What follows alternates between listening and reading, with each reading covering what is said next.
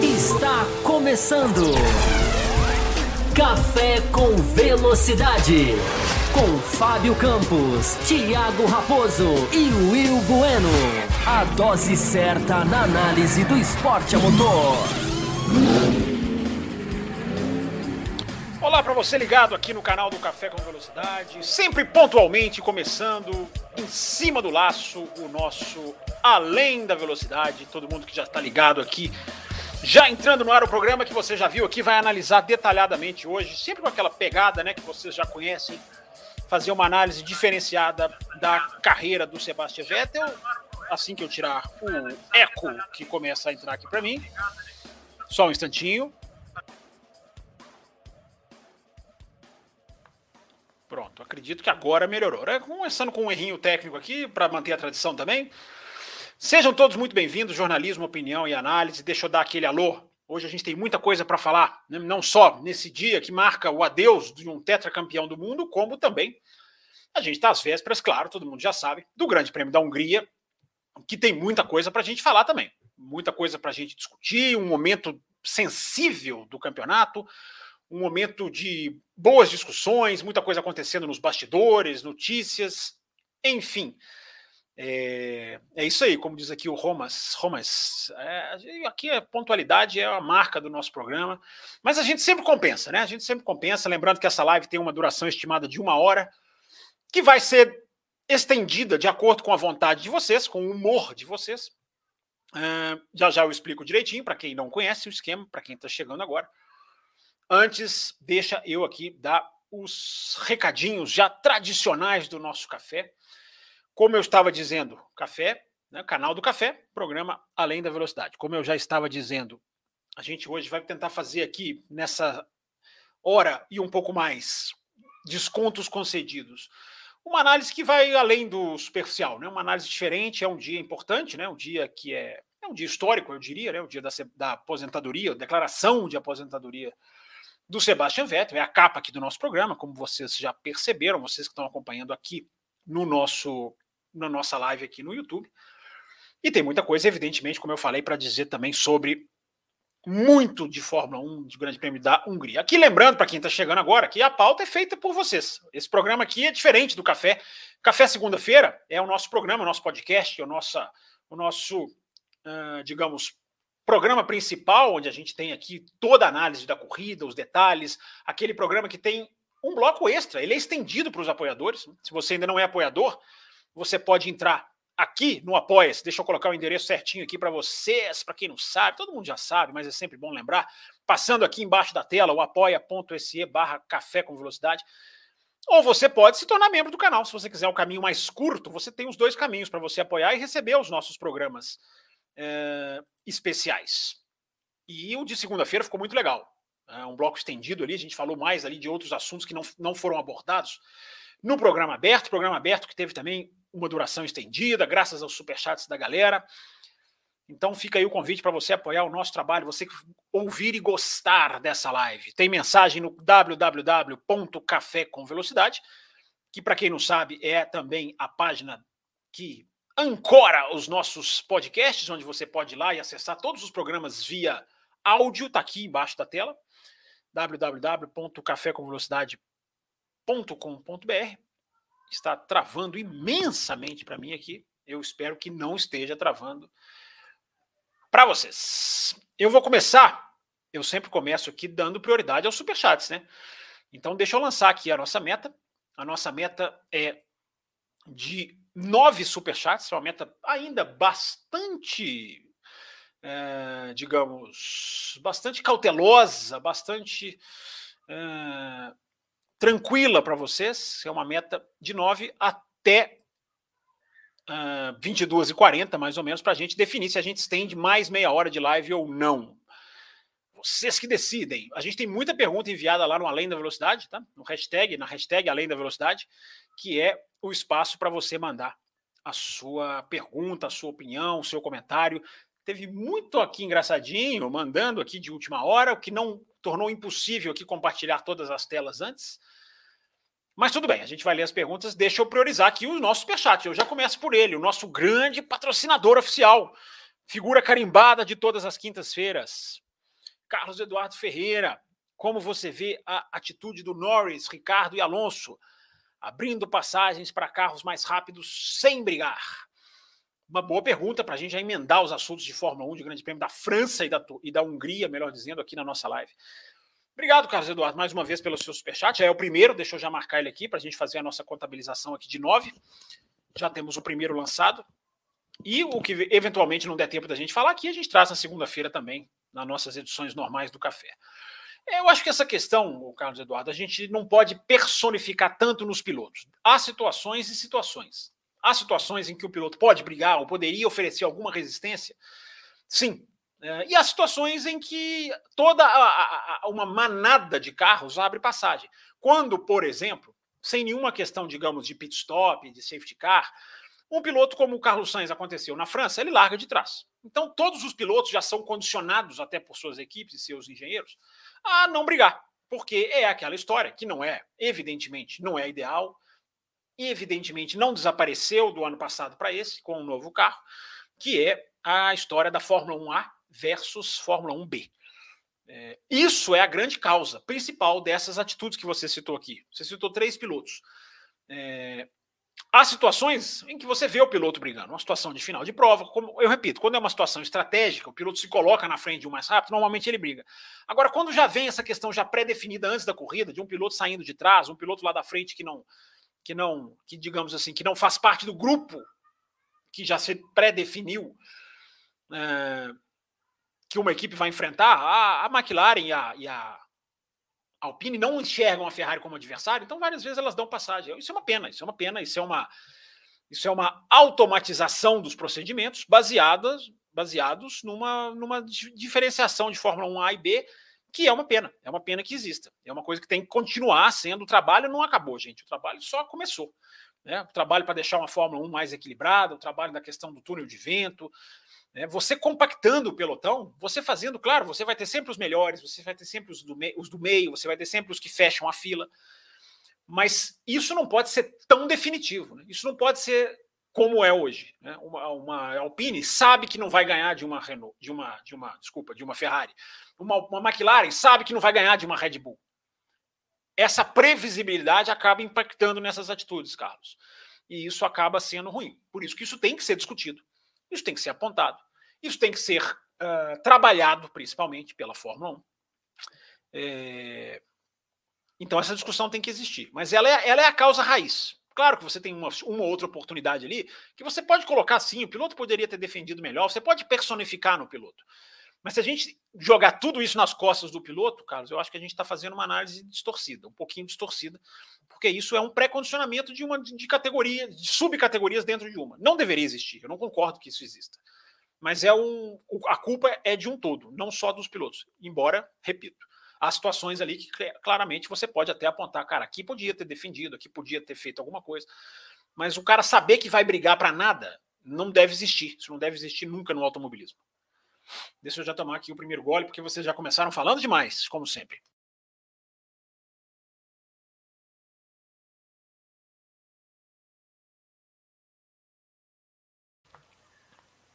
Eu esqueci de dizer aqui, né? Como sempre. A... Gente, está travando demais aqui para mim. Está travando para vocês também? Espero que não. É... As redes sociais do Café, aqui o Twitter, para quem quiser seguir, o Twitter do Café com Velocidade, um grande sucesso. 3.700 seguidores, quase 3.800, crescendo exponencialmente. O Instagram também está crescendo. O Instagram está aqui na tela para você. É um endereço diferente. É o arroba café underline com underline velocidade. É diferente do Twitter. E tem também o Facebook. Você que é facebookeiro, você tem aqui o seu endereço aqui na tela também para você seguir a gente lá e conferir os nossos posts, as nossas dicas de live, enfim, as nossas chamadas, os nossos lembretes. Às vezes você esqueceu, você tem lá os lembretes para você acompanhar. Você já deixou o seu like? Temos aqui 60 pessoas cravadas neste exato momento. Temos 60 pessoas cravadas assistindo aqui ao vivo. Deixa eu ver se eu consigo ver quantos likes aqui. Eu vou ficar em cima de vocês, cara. Vou começar a colocar meta de like. Uh, aqui na minha plataforma indica 60 ao vivo.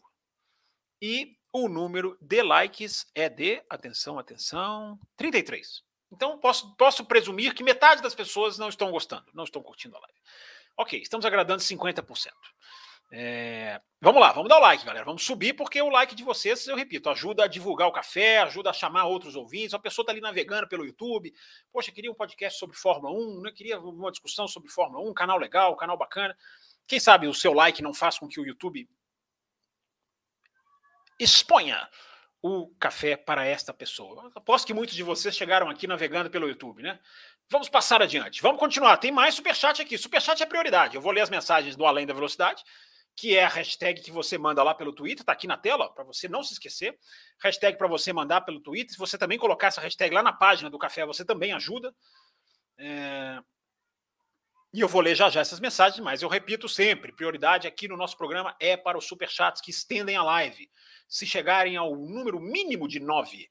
E quem manda aqui o superchat é, assim como o nosso Carlos Eduardo, um apoiador do café, que também está aqui, é membro do programa, é membro do canal, enfim, membro, apoiador. São apenas questões de nomenclatura, são, tu, são todos parte do nosso grupo de, uh, de pessoas que nos ajudam e recebem o nosso conteúdo extra toda segunda-feira de Fórmula 1. Vitor Frutuoso, ele já começa aqui, ó. Sai um alemão, entra uma empresa alemã e nada do GP da Alemanha. É, o Vitor, é, as empresas alemãs elas podem muito bem trazer o Grande Prêmio de volta para a Alemanha. Há uma, há uma chance de Audi e Porsche, né, eu acredito que sejam elas que você esteja se referindo, Audi e Porsche fazerem algo como a Mercedes fez em 2019. O Grande Prêmio da Alemanha de 2019, ele é um Grande Prêmio, é, ele até se chama Grande Prêmio Mercedes, se eu não estou enganado. Posso até conferir isso aqui. É, mas ele foi um grande prêmio muito bancado pela Mercedes. Então há uma grande chance, porque agora há um interesse muito maior, porque não é só a Mercedes que, é, que correria em casa, é a Mercedes, é a Audi, é a Porsche. Uh, enfim, a Mercedes e o grupo Volkswagen. Então isso poderia até ser, digamos assim, é, poderia até haver aí uma engenharia financeira, como diria o outro, e essas, essas fabricantes ajudarem, pagarem uma grande parte e trazerem a corrida de volta. Há essa possibilidade. Eu não tenho dúvida de que há essa possibilidade. Embora tudo no seu tempo, né, Vitor? Vamos primeiro fechar as regras de motor para que as duas, as duas consigam competir, entrem é, é, e possam e possam fazer parte do campeonato e aí a partir disso pensar num projeto de divulgação. Então uma coisa de cada vez. Mas o que você está falando aqui, Vitor, tem tem sim o seu fundo de tem aqui o seu fundo de verdade. Uh, vamos lá, galera. Vamos continuar. Vamos então seguir trazendo as perguntas. Você vai deixando a sua pergunta no chat. Já já eu zero aqui as outras mídias e a gente vem aqui diretamente só conversar com vocês no chat para a gente falar sobre, né, analisar de uma maneira diferente, falar sobre vários aspectos da carreira do Sebastian Vettel. Mas antes, vamos lá, zerando as hashtags além da velocidade. Quem mandou pergunta durante a semana? Vamos lá, tem muita gente mandando várias perguntas aqui. Eu vou responder um pouquinho mais rápido aqui para a gente não não é, não tirar a chance de outras pessoas que estão aqui no chat também fazendo as suas perguntas. Hum, o Marcelo Davi Silva, que é sempre um, uma figurinha carimbada aqui, contribuindo com o nosso programa, participando, Uh, ele perguntou aqui depois do Grande Prêmio da França, evidentemente. Né? O erro do Leclerc tem ligação com uma defesa para o undercut do Verstappen. Na hora do acidente, o Max ainda tinha pela frente alguns carros, monitorando as três voltas antes do acidente. O gap do Leclerc para o Hamilton subiu uh, de 7 para 10 segundos. É, a, a, tudo indica, Marcelo, que a, a, como não houve mensagem de boxe, houve ali um. Haveria tempo de tentar cobrir né, a parada do Verstappen, Verstappen para, o Leclerc parando na volta seguinte, era uma tentativa de cobrir o undercut. Mas o undercut, para quem não sabe, o undercut é quando o piloto entra no box, se aproveita de um pneu melhor e ganha a posição na estratégia do outro, que quando o outro para, ele volta atrás, porque o outro voltou com o pneu melhor. O primeiro que parou, você ficar usando o outro toda hora, ninguém vai entender, mas o primeiro que parou voltando com pneu uh, melhor. Temos um superchat aqui chegando legal do Marcelo, já já vou ler aqui, Marcelo, peraí que pipocou aqui no meio da minha tela aqui. Mas deixa eu responder, deixa eu terminar a resposta aqui para o nosso Marcelo. Então, há, há, uma grande chance, Marcelo, assim, estudando a estratégia, como não veio a mensagem de box, da Ferrari ter. O Leclerc tinha que forçar para abrir uma vantagem do Verstappen, mas não para no sentido de tempo e voltar na frente. Vou em, aceitar que voltaria atrás em pistas em que o desgaste de pneus é pronunciado, embora na França tenha sido, mas não tanto quanto se esperava, mas foi. Era pronunciado o desgaste você estica o seu stint, você entrega, entre aspas, que você vai voltar atrás, mas esticando o seu stint, você volta com pneus mais novos. Você tem um pneu mais saudável no final da corrida para você tentar fazer a ultrapassagem. A gente já viu acontecer isso várias vezes na Fórmula 1. Então, acredito que a ideia, a ideia seja essa. Não necessariamente quebrar o undercut. Quebrar o undercut você tem que parar na hora. Na hora que o segundo parou, né, cara atrás de você, você tem que parar na volta seguinte. O Marcelo Davi manda outra aqui em 2021 os P2 tiveram um papel fundamental, né? O Pérez conseguiu é, minar os pontos do Lewis e do Bottas naquele acidente, né? Ele até manda aqui o acidente da é, o acidente da largada, né? Do ano passado, do erro do Bottas que acertou as duas Red Bull na, Turquia, na Hungria. Falando, estamos falando de Hungria, evidentemente, está chegando aí a corrida. Esse ano, como você avalia a, a atualização de Pérez e Sainz? Bom, Marcelo, não sei exatamente o que você quer dizer com atualização, né? É, a, a, o Sainz está muito rápido, cara. O Sainz, o Sainz foi o piloto do dia, sem dúvida nenhuma, no Grande Prêmio da França. Não porque recuperou, eu acho que a recuperação de posições passa por isso que o Carlos Eduardo perguntou aqui no superchat dele, né? Passa por. Corrida de recuperação é uma coisa. Né, não, é, não é exatamente um grande feito o cara se recuperar e chegar lá na frente. O Leclerc teve uma certa dificuldade no, no Canadá, mas é, a, gente, a gente vê muitas vezes o piloto recuperando. É, o que foi muito interessante do, do, do Sainz, gente, eu não sei se vocês viram os rádios do Sainz, né? vocês leram, né? alguns rádios foram ao ar durante a prova, mas eu até fui ler a transcrição dos rádios do Sainz e até coloquei lá no meu Twitter, lá no campusfb, coloquei as frases mais importantes do Sainz que são assim absolutamente fatais para se avaliar o que a Ferrari fez ou deixou de fazer.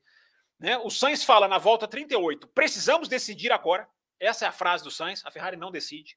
Na volta 40, ainda duas voltas antes da volta onde ele foi finalmente parar e já era tarde. Na volta 40 ele grita: "Vamos parar, vamos parar". A equipe não age ali em cima da em cima do laço. Depois de tudo isso, ele fala, é, ou ainda antes do pit stop, ele fala: "Eu topo ir até o final sem parar". Ele diz essa frase categoricamente. Ou seja, aquilo que a gente falou aqui na segunda-feira, né? Por que não arriscar? Olha as outras duas frases do Sainz aí já mais para o finalzinho da prova, depois que, digamos, né, já tinha ido pro, pro, pro Beleléu a terceira chance de um pódio da terceira posição. O Sainz fala, abre aspas, não entendi por que paramos. Eu poderia ter aberto distância. Fecha aspas. E a outra, e essa frase para mim é a mais importante, ele fala: não tínhamos nada a perder se ficássemos na pista. Então, assim, toda essa leitura do Sainz, gente, eu citei aqui cinco frases, as duas últimas bem categóricas, né, bem indicativas de que talvez desse, a gente não vai poder cravar nunca. Né, eu até estava lendo, lendo a relação dos tempos de volta. Há até, de fato, uma, uma queda de produção do Sainz ali mais para perto do pit stop. Há sim. É, mas não significa que a equipe não poderia, não poderia ter tentado, e a própria frase do Sainz diz isso, né? As frases do Sainz. Então, falando do Sainz aqui, respondendo ao Marcelo Davi, hoje um cara absolutamente seguro no cockpit, né? Apesar da equipe não passar essa segurança, ele é absolutamente seguro no cockpit, andando muito rápido, fez duas ultrapassagens antológicas nesse grande prêmio, né? belíssimas. É, uma por fora sobre o Russell, né, na, na curva 10, na Cines, muito parecida com a do Leclerc na Copse em Silva, não tão bonita, mas parecida, e a ultrapassagem sobre o Pérez, né, na, na, não a do safety car, a do virtual safety car. Aquilo ali foi uma questão de oportunismo, né, um, um problema do, do safety car virtual. Mas a ultrapassagem dele toda ali naquele conjunto, né, no momento em que entra o rádio, né, o rádio é um pouquinho atrasado, evidentemente, mas aquela ultrapassagem que ele vem por fora na 14, consegue a ultrapassagem na última curva, que é a 15. É, então a, avaliação que eu faço do Sainz é de um, de um enorme crescimento. Não, não tão rápido quanto o Leclerc, não nos enganemos, mas de um enorme crescimento. E o Pérez ao contrário, o Pérez descendo, né? O Pérez perdendo um pouco o, o ritmo, perdendo o embalo. O Pérez, sim, um piloto que não tem condição técnica de brigar com os grandes. É um excelente piloto, mas não é um piloto que tem condição técnica de ser campeão do mundo. Pausa para o Tintim.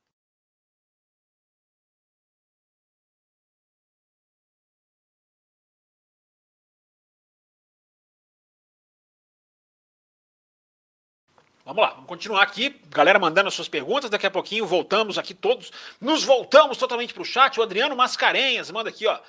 Recentemente ficou um pouco claro para mim que o Leclerc talvez não esteja pronto para disputar o título, como o Verstappen estava no ano passado. Será que é uma afirmação precipitada? Olha, Adriano, é e não é. É, é precipitada no sentido de que o ano passado o Verstappen estava num nível absolutamente de campeão do mundo. Não é que o Verstappen estava pilotando no nível de de disputar o título mundial. Ele estava pilotando com o nível de campeão do mundo. Sempre lembro, pode haver sim manobras que você conteste, que você acha que não foram adequadas, que você acha que é, poderiam ter punições, Interlagos, Arábia Saudita, só para citar duas no finalzinho do ano. Isso tudo é natural, pode acontecer. Mas não há como negar que o Verstappen, no ano passado, já guiou e já encarou o Hamilton como campeão, porque não cometeu erros. Né? Não cometeu erros como o do Leclerc. Essa questão de estar tá pronto, Adriano, é muito complexa, cara. Eu acho que a gente tem que saber analisar essa questão sem entrar assim, muito numa, de uma maneira muito simplória. Né, o que é um piloto estar tá pronto para ser campeão do mundo? Ele não pode errar? É, o Mika Hakkinen cometeu dois erros claros em 99 e foi campeão do mundo. É, a gente já viu várias vezes pilotos que errarem serem campeões do mundo. O Hamilton em 2008 cometeu erros. Uh, em 2000, uh, é, o Massa, né, brigou pelo título, cometeu, acabou não sendo campeão. Mas você vai pegar títulos mundiais em que o piloto comete erros. O erro não, não significa exatamente, talvez não signifique, que o cara não tenha condição de brigar pelo título. Depende da quantidade de erros. Aí é uma grande questão. Eu coloco o erro do Leclerc em Imola como um erro absolutamente normal, absolutamente é, é, compreensível. O cara passou forte em cima da zebra, cara. Você dizer que o cara ali não tem condição de ser campeão do mundo por causa daquilo. O erro da, o erro da, da, da França foi um erro, sim, mais, é, digamos assim, mais impactante. Um erro de colocar uma roda um pouco para lá, um pouco para cá. Eu acho muito complicado fazer essa análise assim baseada só em erros, cara. Eu acho que isso é um conjunto de coisas. Eu vejo o Leclerc pronto para encarar o Verstappen. Agora, até quando? Até que ponto ele vai conseguir brigar para ser campeão do mundo? Eu não tenho essa resposta. Eu não digo que não. É, quem não tem capacidade de ser campeão do mundo, para mim, é o Pérez, é o Bottas. São esses caras que eles não têm condição de brigar. Eles não vão, eles não têm a, a, a, a digamos assim, o nível técnico para estar tá lá na frente de todas as corridas. Eles ganham uma aqui, ganham outra ali. O Leclerc, para mim, tem nível técnico para estar tá lá na frente de todas as corridas. Agora, ele vai continuar errando? É, essa, é a grande, essa é a grande questão. Deixa eu dar uma dica para vocês que eu esqueci aqui no comecinho do nosso Botequim GP. É, você que gosta de camisa de Fórmula 1, você que gosta de comprar roupas que traduzam o seu amor pela categoria principal do automobilismo, você tem aí, ó, você tem aí a loja do Botequim para você fazer a sua compra, você escolher a sua camisa. Olha como tem camisas legais, tem camisa do Hamilton, tem camisa de, de várias pistas, camisas com frases interessantes, camisas de equipes antigas. Olha lá a camisa da Ligier. E veja também o cupom aí no cantinho direito da sua tela, né? O cupom do Além da Velocidade, que é o cupom que você usa para você poder ganhar um desconto. Você entrando lá, você escolhe a sua camisa, a camisa é muito mais barata do que a grande maioria dos sites que você vê, e a camisa é legal, é bacana, é de qualidade. Enfim, você pode comprar lá e você usando o cupom Além da Velocidade, você compra com desconto e você dá moral aqui para o Além da Velocidade, né? Esse podcast aqui que você já vai prestigiando esse podcast tradicional aqui das suas quintas-feiras. Mais aqui das hashtags, mais aqui das perguntas que chegaram antes do programa, rapidinho aqui, ó. Outra do Adriano Mascarenhas. Uma, certamente uma parte do programa será dedicado ao Vettel. Quem você acha que é mais cotado para assumir a vaga dele? Vou falar disso já já, Adriano. Vou guardar sua pergunta aqui, que já já vou falar dessas, dessas possíveis vagas. É uma pergunta sua igual a do Além, Além BH, que pergunta aqui, ó, após o anúncio, os torcedores estão empolgados, acreditando que o Drogovic possa sucedê-lo. Eu acredito que as chances dele são as mesmas do Pietro no início da temporada com a Haas. O que as suas fontes dizem? Já já vou falar dos, dos possíveis substitutos. É... O Marcelo Cesarino mandou aqui, faltando um pouquinho para o programa começar. É, não sei que não gosta de cravar, mas Red Bull e Verstappen serão campeões esse ano, conhecendo, sua, conhecendo os atuais campeões e a Ferrari barra Leclerc. 63 pontos é um Everest inalcançável, diferente de 21 e 22. Eles devem terminar, o campeonato deve terminar de maneira bem antecipada. É, depois ele pergunta aqui o que, que eu acho das chances da Mercedes na Hungria.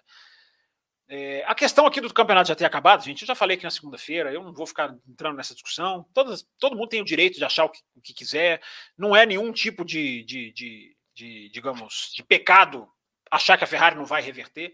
Eu acho que pior do que os 63 pontos, a Ferrari tem que reverter o modus operandi dela, ela tem que reverter o seu funcionamento, ela tem que reverter o modo como ela está abordando as corridas, ela tem que reverter isso. Então, é, isso é mais difícil do que 63 pontos. Mas o campeonato não acabou, porque para mim campeonatos acabam prematuramente quando há enorme buraco de performance ou quando há enorme buraco de pontuação. Para mim, não há nenhuma dessas duas coisas, por isso que eu não digo que o campeonato já acabou. Não vou falar que o campeonato já acabou porque eu estou desistindo de uma equipe. Eu, como jornalista, não posso fazer esse tipo de análise. Eu não posso chegar aqui e falar assim: eu não acredito na Ferrari, o campeonato já acabou. Eu posso falar que eu não acredito na Ferrari. Mas dizer que o campeonato. Até... Não estou dizendo isso. Acho que surpresas podem acontecer, embora a forma da Ferrari seja uma forma catastrófica. Né? Erros, é... In... É... inconsistência, né? Falhas de, de, do, do, pequeno ao grande, né? Falhas de pit stop, várias, falha de motor quebrando, ou seja, pequena falha, grande falha, várias falhas acontecendo, erro dos pilotos, o conjunto influencia, influencia nisso também, né? Isso entra no conjunto equipe, né? Embora análise, erro de piloto seja erro de piloto, mas você pode colocar isso no conjunto, né? A equipe que não ganha, né? Por várias razões, entre elas erros de piloto. É, mas eu não vou dizer que o campeonato já acabou, porque não há um buraco de performance. Talvez a Ferrari seja hoje o melhor carro, tecnicamente, hoje. É, e não há um buraco de pontuação que justifique que o campeonato já acabou, gente. 63 pontos, cara. Se o Leclerc ganha na Hungria, que não é impossível, é uma pista que tem características técnicas amplamente favoráveis à Ferrari. Se o Leclerc ganha na Hungria, ele já passa ali, já, a diferença já cai de 63 para casa de 50 em alguma coisa. Aí ele ganha em Spa, na volta, a diferença já está em 40 e poucos, com o embalo do campeonato todo para voltar. Então, cara, falar que o campeonato já acabou, tá aqui, tá ali da sua mensagem, Cesarino. Eu não digo isso, é, mas acho que o campeonato pode acabar virtualmente na Hungria. Na Hungria ele pode acabar virtualmente, tomar um outro 25 a 0, Ferrari tomar um outro 25 a 0, é, aí vai para 80 e 8, 90, enfim, por aí, dependendo lá das pontuações de melhor volta, quase 90 pontos.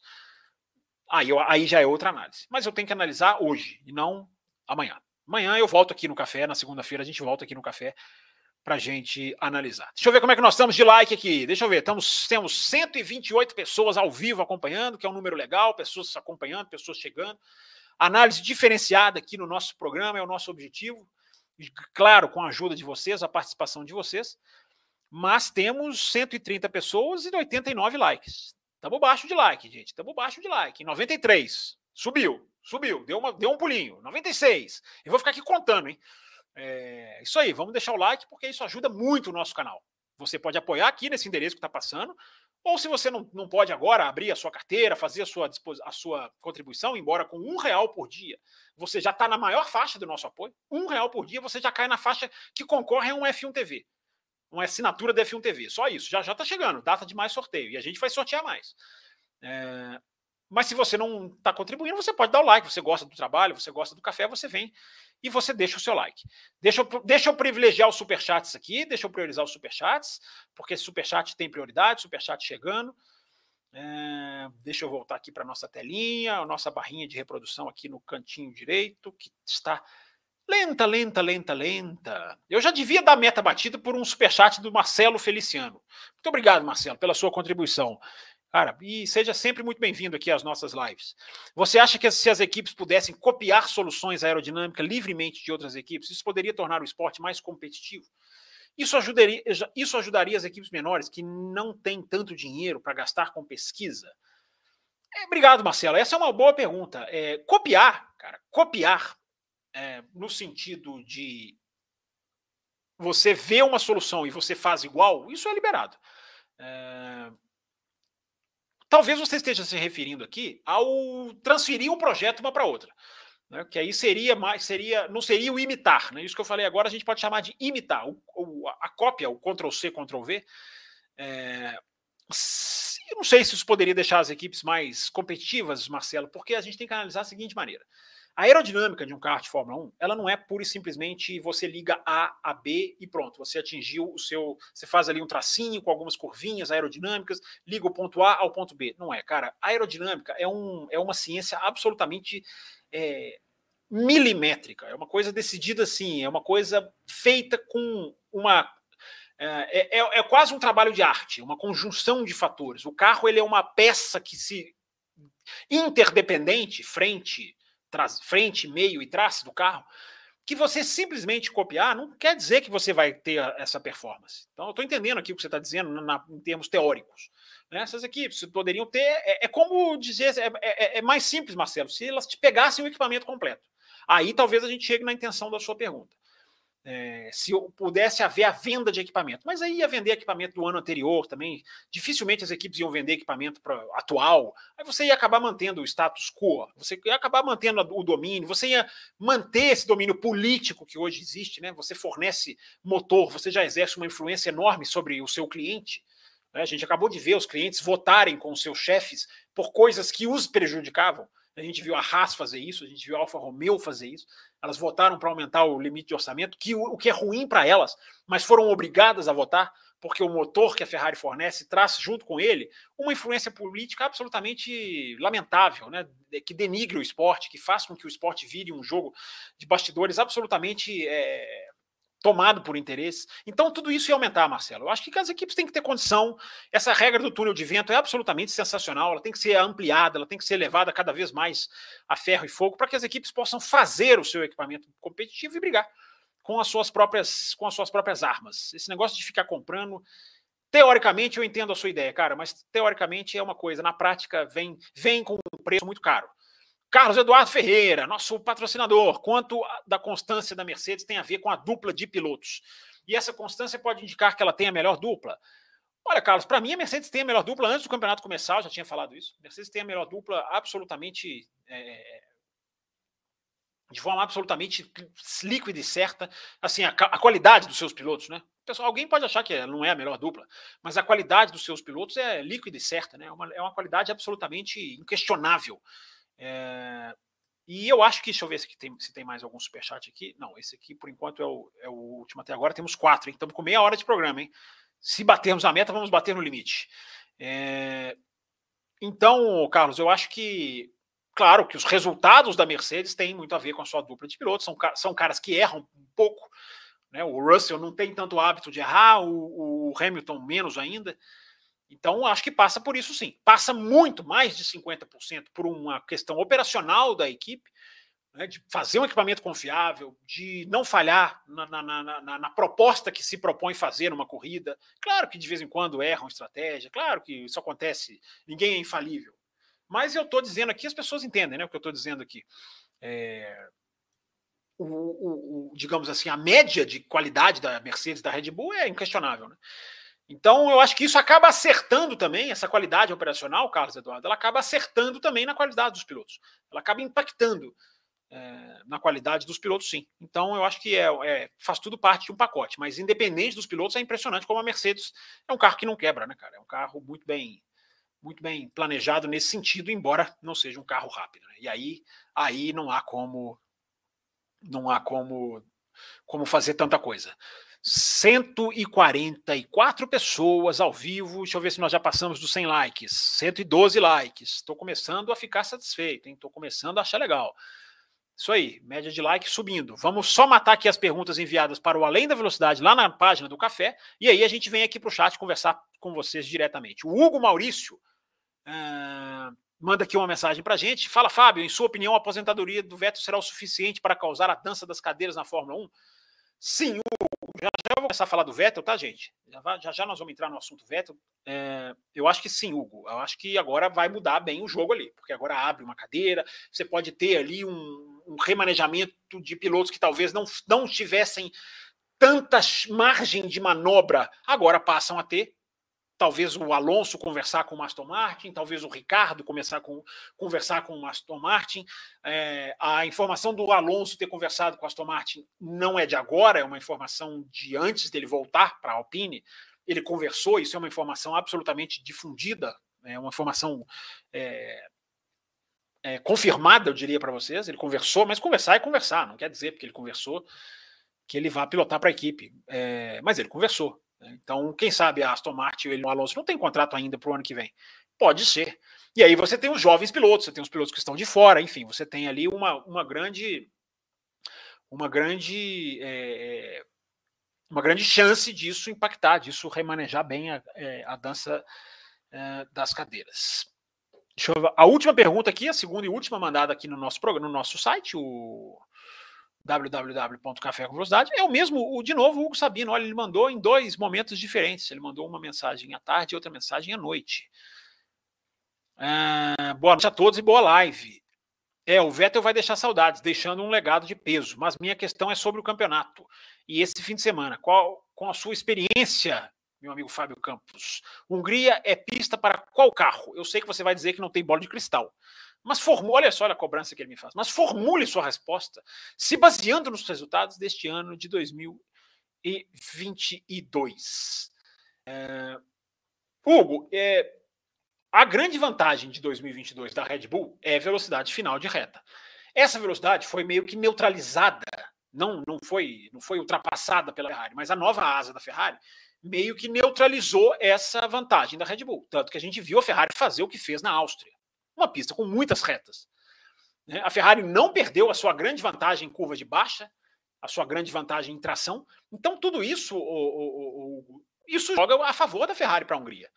Né? Teoricamente, a pista da Hungria é, é mais favorável à Ferrari, mas é teoricamente. Por quê? Porque se o calor da Hungria, primeiro que tem uma possibilidade de chuva, né? acho que até que no sábado, mas vamos supor que no calor da Hungria a Ferrari não consiga lidar tão bem com os seus pneus, isso acaba. Isso de velocidade final, isso de torque, isso de não sei o quê, isso acaba. Porque hoje a janela dos pneus é o que decidindo o jogo. Essa é a análise que eu gosto que as pessoas entendam. Eu quero que as pessoas entendam.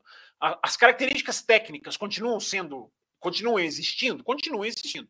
Mas chegar aqui e cravar favoritismo por causa disso, cara, é, seria fechar os olhos para o que o ano está nos mostrando, cara. O ano está nos ensinando. Ele tem que procurar aprender o que está acontecendo. Ele tem que ter essa capacidade de adaptação. O que está acontecendo? A gente está vendo pistas que a gente acha que vão ser favoráveis a uma equipe não serem, por causa de um graining que causa no pneu, como na Ferrari em Imola e em Miami. Ah, isso muda o jogo. Por causa de um, um, uma, uma pista que não está tão emborrachada e uma equipe acha que vai estar tá na hora de fazer o acerto e mergulha numa queda de, de, de, performance enorme, que aconteceu com a, com a, Red Bull na Austrália, aconteceu com a Red Bull na Áustria, nas duas, nos dois países de nome parecido, na Austrália e na Áustria. Então, essa, essa é a análise, Hugo. Eu acho que, acho que respondi a sua pergunta, sem bola de cristal. Há um leve favoritismo para a Ferrari, no sentido técnico, mas não quer dizer absolutamente nada. É, porque a Áustria, repito, nos mostrou numa pista que tinha tudo para ser da Red Bull, é, características técnicas, altitude, onde a Red Bull se dá bem, é, vitórias da Red Bull em 2021, vitória da Red Bull em 2020, Max liderando e não sei o que, 20 não, 21, é, na sprint, os caras ganharam, e foram na corrida e não ganharam. Então, ficar dizendo quem vai ganhar, você mesmo, você mesmo viu, né, o que você mesmo anteviu que eu não ia, não ia dizer. É, temos dois superchats aqui para a gente chegar a seis e chegar perto de bater nossa meta, estender a nossa live aí por mais 30, 40 minutos e ficar aqui até a hora que o Raposo vier incomodar a gente aqui. É, o primeiro superchat dos que eu estou atrasado aqui, deixa eu ver, peraí, certinho, para não ter perigo de pular nenhum. Uh, atenção, atenção pergunta do Carlos estava aqui na tela, né? Eu devia ter visto ela aqui, não vi. É, já li ela aqui, claro, evidentemente. Então vou passar aqui para a pergunta do nosso Noslin. Noslin. É isso assim que fala? Noslin.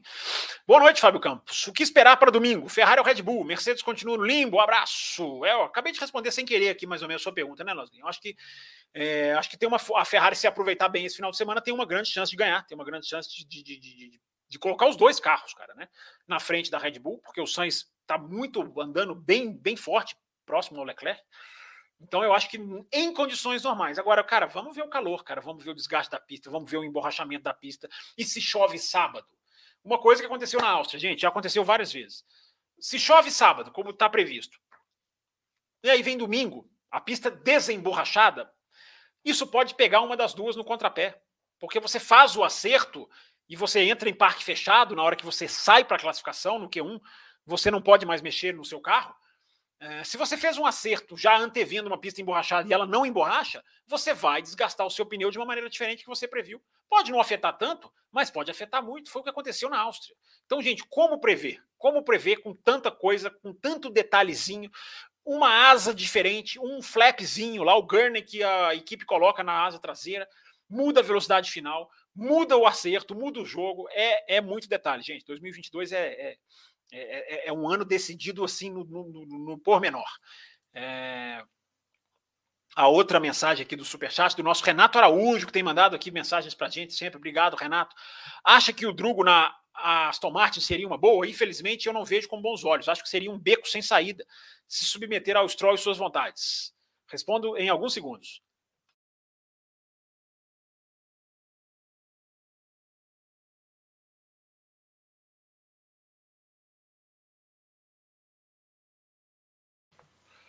Vamos lá. É... Eu acho que seria uma boa. Se acontecesse, Renato, eu acho que seria uma boa sim. É... Porque o cara precisa de um cockpit. Que vontades você se refere? Né? O cara vai ficar ali fazendo o quê? Vai ficar se submetendo a que tipo de vontades? O cara vai chegar e vai acelerar. Né? Eu acho que o Drogovic tem muita condição de, se fosse para Aston Martin, não tem nenhuma informação, tá? Já até respondendo aqui ao, ao, ao, na mensagem aqui que eu li no, na hashtag no, no Além da Velocidade do, do Adriano, não, do Além, né?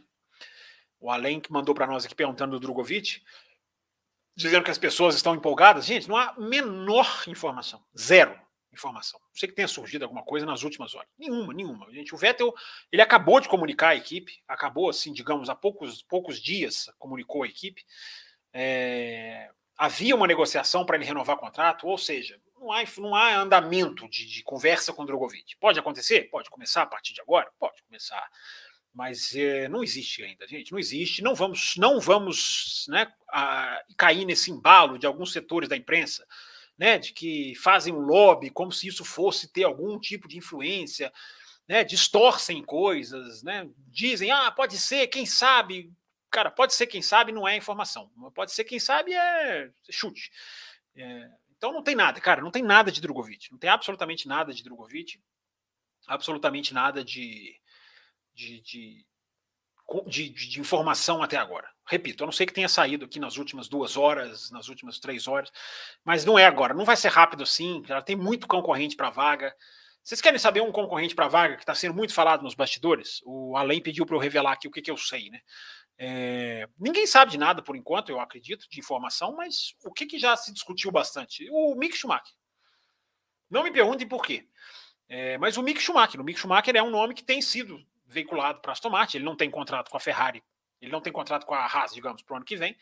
É, ele não é um, ele não está com essa força toda dentro da Ferrari, como por exemplo o, o, o, o Piastri está na Alpine.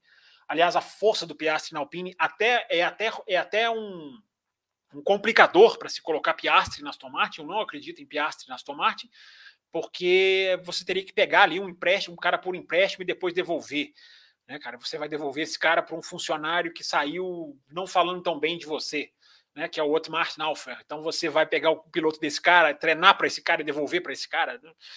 É, não acho que o Piastri seja um nome para para Aston Martin, não. Mas o Piastri pode ser positivamente beneficiado, positivamente beneficiado é redundância, né? Mas ele pode ser beneficiado pelo que aconteceu hoje, pela notícia de hoje, pela notícia do Vettel, pela notícia do dia, você pode encaixar ali na Aston Martin um piloto que abra uma vaga para o Piastri. Ah, aí pode ser.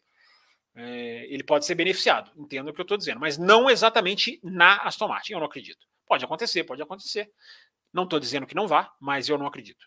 A conjuntura dos, do, do, do, dos bastidores hoje, o Piastri está muito mais para Williams e com uma chance de McLaren. É, Vamos lá, vamos continuar aqui. Deixa eu ver. Tem, acho que tem mais superchat aqui, né? Para eu passar na frente. Já já eu vou começar com as perguntas lá de trás, hein? 42 minutos de live. É o, é o momento ideal para eu buscar as perguntas que chegaram lá mais cedo. Mas deixa eu ver aqui, porque piscou aqui uma estrelinha de superchat para mim. Deixa eu ver quem é, deixa eu ver quem é. Ah, é a nossa apoiadora, nossa membro do canal, a nossa grande Larissa Nobre, sempre abrilhantando aqui, participando com a gente. Obrigado pelo seu superchat, Larissa. No Canadá choveu muito no quali, a pista foi lavada, né? Mas a Red Bull passeou no domingo e eles se encaixaram bem no fim de semana. Por que Canadá foi diferente? O, o, Larissa, essa pergunta é excelente, porque quando uma pista chove, quando uma pista chove, quando chove numa pista, quando uma pista é lavada, é... a imprevisibilidade é total. Por quê? Porque depende muito do acerto que a equipe fez de esquentar o pneu, a temperatura que vai estar no domingo, quando essa pista estiver, digamos, lavada. Depende muito do acerto de asa com que uma equipe corre, como a Ferrari fez na, na França, de correr com muita asa. Aquilo ali é muito mais, digamos, aquilo ali preserva muito mais o pneu do desgaste, digamos, de, de, de, de contato mesmo, né? o desgaste de borracha com o solo, já que existem dois tipos de desgaste. Existe o desgaste térmico, que é o pneu esquenta por dentro. Esse é outra coisa. E existe o desgaste mais tradicional, digamos assim. Esse, quem corre com muita asa, se beneficia muito mais do que se beneficiaria se a pista tivesse emborrachada. É... Então, o, Larissa, é, vai ter pista em que chove e não faz grande diferença. Vai ter pista em que chove e complica para alguma equipe mais do que para outra. Porque na hora que chove, depende do que a equipe fechou de acerto. Eu vou te responder dessa maneira, para ficar claro, Larissa. Porque, vamos lá, domingo o acerto está fechado, parque fechado. A, expressão parque fechado é, é, é, é ideal, é adequada. É, é, essa, de fato, a expressão. É, gente, mas está travando demais aqui para mim, cara. Dá um feedback aqui se está travando para vocês. Não o áudio, a imagem, porque a minha imagem está ficando congelada aqui toda hora. Deixa eu fechar aqui o máximo de coisas possível aqui. Deixa eu ver se melhora aqui, porque se estiver travando assim para vocês, é, é, tem, é um problema que tem que ser verificado com urgência. É, dei um feedback aqui, gente. É, vamos, deixa eu continuar aqui então respondendo a Larissa. É, é, totalmente imprevisível, Larissa. É totalmente, não há uma ciência exata. Se eu, se eu pudesse responder essa pergunta sua com exatidão, eu estaria enviando meus currículos lá para as equipes, para poder trabalhar lá com eles, porque, porque não dá, não dá para prever. Quando, quando a pista é, lava, quando a pista é lavada, pode não fazer diferença nenhuma, ou pode fazer uma enorme. Não, quer dizer, alguma diferença vai sempre fazer. Eu digo de mudar a ordem dos fatores. Pode não mudar, mas pode mudar demais, porque depende de como uma equipe fechou o seu acerto. Uma equipe que trabalhou com acerto de pista emborrachada, ela pode não sentir tanto uma pista lavada, porque aí vai depender, cara, da, da abrasividade do asfalto. Tem asfalto que é mais aderente do que o outro. É, é muita variável, Larissa, é muita variável. Então, vai sempre acontecer. Sua pergunta é boa, mas é bom para você ficar ligado. Você que é uma pessoa muito ligada nesses detalhes interessantes. Quando chover, quando lavar, há uma possibilidade sim de mudança para alguém, de atrapalhar alguém, de virar o jogo, de deixar alguma coisa de cabeça para baixo. Há essa possibilidade, não há essa garantia. Ok? Vamos lá, vamos continuar aqui, porque tem mais superchats. Os superchats são prioridade, galera. Os superchats são prioridade, eles entram na frente, independente da hora que eles foram enviados. E a gente está quase batendo a meta, se é que já não batemos. Deixa eu ver aqui. O da Larissa foi enviado às 22h31. Tenho aqui um superchat da Comatora, Obrigado, Comatura, pelo seu superchat. Papai Stroll não tem coragem de demitir o filhão? É... Olha, Comatura, coragem não sei, não conheço o Lawrence Stroll, não sei até que ponto a paciência dele é grande, média, pequena. É... Eu acredito que um cara da, digamos, com a história de sucesso empresarial dele saiba tomar decisões difíceis, né? Presume-se que sim, presume-se que o cara saiba tomar decisões difíceis. Eu acho que dificilmente um cara chega num status de mega empresário sem saber cortar na carne. Agora, o cortar na carne do próprio. Cortar na própria carne, né? Cortar no, no, próprio sangue, eu não sei, não sei exatamente até que ponto ele vai fazer, se ele pensa em fazer, se ele vai ser pressionado por uma diretoria de Aston Martin a fazer, já que a Aston Martin está emprestando só o nome, né? A equipe não é Aston Martin, a equipe se chama-se Stroll Racing, vai, vamos falar assim. A equipe empresta o nome Aston Martin. Não é como a Mercedes, a Renault, a, a Red Bull, que são as empresas que estão ali. No caso da, no caso da, do, da Aston Martin, é uma empresa, é igual a Alfa Romeo, é um empréstimo de nome. É, então não sei, não sei, Comatura, não sei responder a sua pergunta, cara. Eu acho que se ele quiser ser competitivo, ele vai, ele tem que tomar essa atitude. Se ele quiser dois pilotos competitivos, ele tem que tomar essa atitude. Porque o Stroll tá lá, é um cara regular, é um cara que de vez em quando ali consegue fazer uma boa atuação, é um cara que tem uma qualidade de chuva, blá blá blá blá blá, blá mas não é um cara, não é um piloto, né, gente? Não é um piloto para estar tá ali onde está. Tem muitos, muitos melhores que poderiam estar tá no lugar dele né, tivesse 30 assentos na Fórmula 1, né, sonho distante, podia, você podia dizer, né? Então, um lugarzinho pro Stroll ali. Mas não tem, cara, tem 20. Tem muito piloto bom de fora, tem muito piloto que não tá tendo nem chance na Fórmula 1, nem tentou, já, já se firmou em outras categorias. É, então não é, não é. Infelizmente ali não é, não é exatamente o, o piloto ideal para estar tá ali. Todo mundo sabe, cara, todo mundo sabe, nós sabemos, vocês sabem, os jornalistas sabem é, mas jornalistas também, principalmente a imprensa inglesa, né, que é a que eu acompanho mais de perto, é, é, é uma, é, uma, é um cheio de dedos para falar, né, cara? É uma, é uma, é uma, é uma parcimônia para falar o que tem que ser falado. É, recentemente o Johnny Herbert furou essa bolha, né? Foi, é, aliás, o Johnny Herbert é um cara que sempre comenta assim, com, com todo o apaziguamento, sempre tenta ser o máximo é, ainda mais depois que o Alonso deu uma ferrada nele, é, que ele falou que o Alonso tinha que se aposentar, o cara ele é, ele é ali o, o, o comentarista conveniente. O Johnny Herbert é o comentarista conveniente. O, e o próprio Johnny Herbert virou e falou: o Stroll tem que dar um jeito no filho dele, cara. Não, não é o cara para levar a equipe para frente. Não é. Todo mundo sabe, né, cara? Não precisa nem ficar batendo nessa tecla. É... Fábio, a live está rodando melhor do que a pilotagem do Latifi, disse aqui o Major. Obrigado. Então não está travando para vocês. Obrigado, Major. Obrigado aqui. Eu já vi que outras pessoas disseram aqui que está que tá funcionando bem. Para mim está travando demais aqui a minha imagem, então é só o meu retorno, então não tem problema. Se está funcionando bem para vocês aí. E a sua mensagem de esclarecimento, Major, é a nona mensagem, é a mensagem que bate a nossa meta. Então a gente, aos 48 minutos de live, vocês sempre deixam para o finalzinho, né?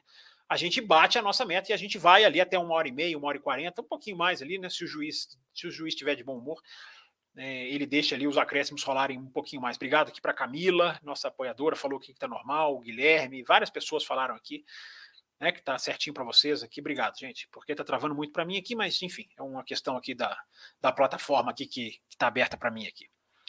É, vamos continuar então. Superchat, superchat, superchat, superchat. Tem mais, tem mais. Tem aqui do nosso Carlos Eduardo. Cadê o superchat do nosso Carlos Eduardo? Aqui, ó, ele mandou há um minutinho, mas entra na hora ou quase na hora, né? Assim que a gente termina uma das sessões de resposta aqui. O Sainz parece muito mais adaptado hoje ao carro do que o Leclerc. Acha que ele pode se tornar o piloto que vai liderar dentro da Ferrari? Não, acho que não, Carlos. Acho que liderar é diferente. Liderar, você não lidera se você não for o piloto mais rápido, cara. Isso aí é um fator crucial. O Sainz pode ter um conjunto de habilidades enorme, e ele tem, mas ele tem que ser o mais rápido para ele liderar. Uma equipe não vai, não vai focar a sua, digamos, as suas estratégias, o seu direcionamento, as suas atualizações. Não vai focar no cara que é mais lento, gente. O cara pode ser técnico, líder, conseguir mais resultado, marcar, marcar mais ponto que o outro. Não é assim, gente. Não é assim. Isso não é isso que faz com que as equipes tomem as suas decisões. Vá, vá, haja vista que a gente já viu várias equipes é, escolherem pilotos é, que não necessariamente foram que marcaram mais pontos em relação ao companheiro no ano anterior. A gente já viu a Renault fazer isso, a gente já viu a Red Bull fazer isso com pilotos da AlphaTauri, Toro Rosso, enfim. É, o cara tem que ser rápido para liderar. O Sainz, ele, ele, ele, ele tá ficando, eu acredito, Carlos, ele está ficando cada vez mais influente dentro da Ferrari. E isso é uma coisa. O cara tá ali, não é possível que não tenha ninguém dentro da Ferrari ouvindo pós-corrida todos os rádios. Se eu li a transcrição dos rádios, evidentemente os caras da Ferrari fazem isso também. E fala, gente, esse cara aqui ele tem uma coisa diferente. Ele tem uma coisa diferente. Vamos, vamos, vamos tentar aprender como que a gente. Claro que a equipe não tem que fazer tudo que o piloto fala, mas vamos tentar ponderar o que esse cara está falando mais do que a gente está ponderando. Porque na Hungria ele citou cinco frases, eu acabei de ler para vocês aqui. Ele citou cinco momentos no rádio que se a gente ouvisse, a gente teria se dado melhor. Repito, não é que a equipe tem que ouvir o piloto o tempo inteiro, mas não pode tapar os ouvidos também. É, então eu acho que o Sainz, Carlos, ele está ficando cada vez mais influente dentro da Ferrari. Isso não é, não há a menor dúvida. Agora, você pergunta aqui, tornar o cara que vai liderar a equipe, aí, aí eu já acho. Aí ele tem que ser mais rápido que o Leclerc, cara. Tem que ser mais rápido que o Leclerc. Ou o Leclerc começar a errar tanto, que ser mandado embora, aí é uma coisa lá na frente, né? Uma coisa assim muito, muito específica. Ninguém perguntando sobre o Vettel. Vocês não, tão, não querem falar sobre Vettel? Estou sentindo falta aqui das perguntas sobre Vettel.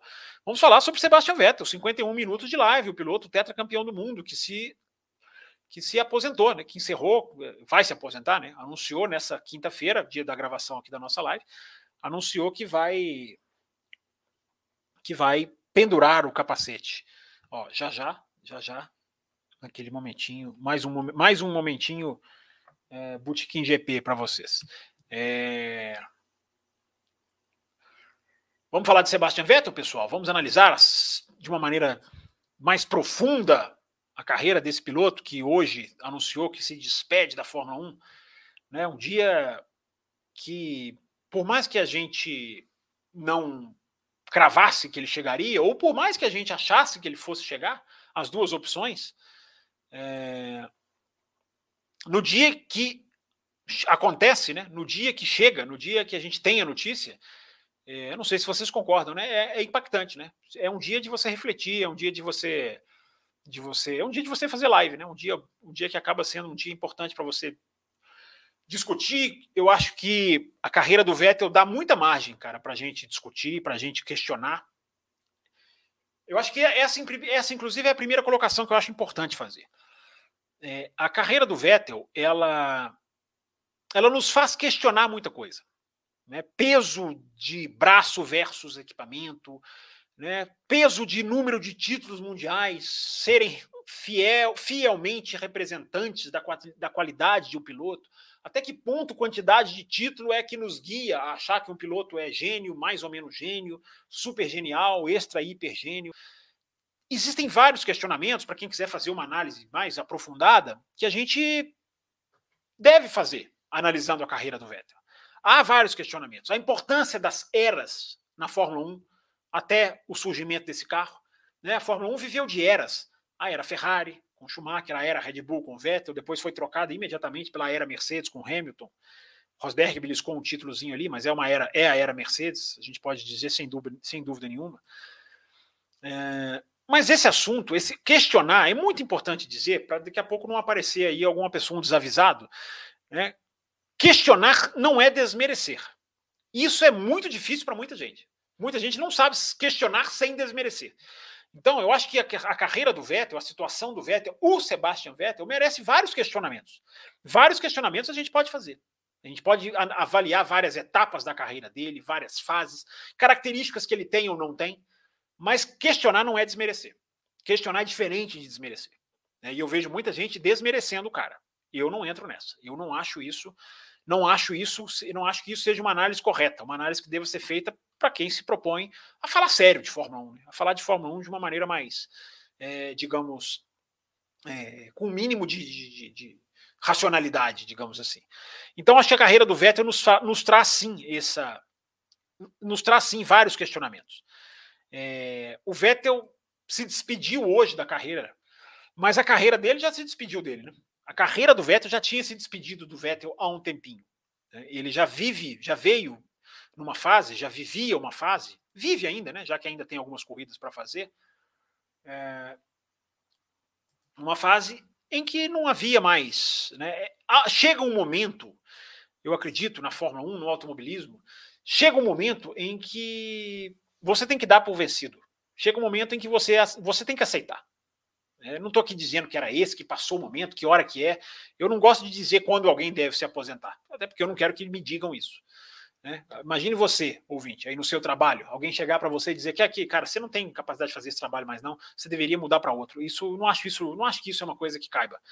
Então, independente da hora que seja, eu acho que chega uma hora, isso que eu estou querendo dizer, chega uma hora em que a pessoa tem que entender profissional né, tem que entender que o, tecnicamente ele não tem mais tanto a oferecer, ou ele não entrega mais quanto ele entregou, ou ele não tem mais uma perspectiva de, de evolução que outros têm, ou ele não está mais no mesmo ritmo que outros atuais que chegaram agora ou que chegaram depois dele têm.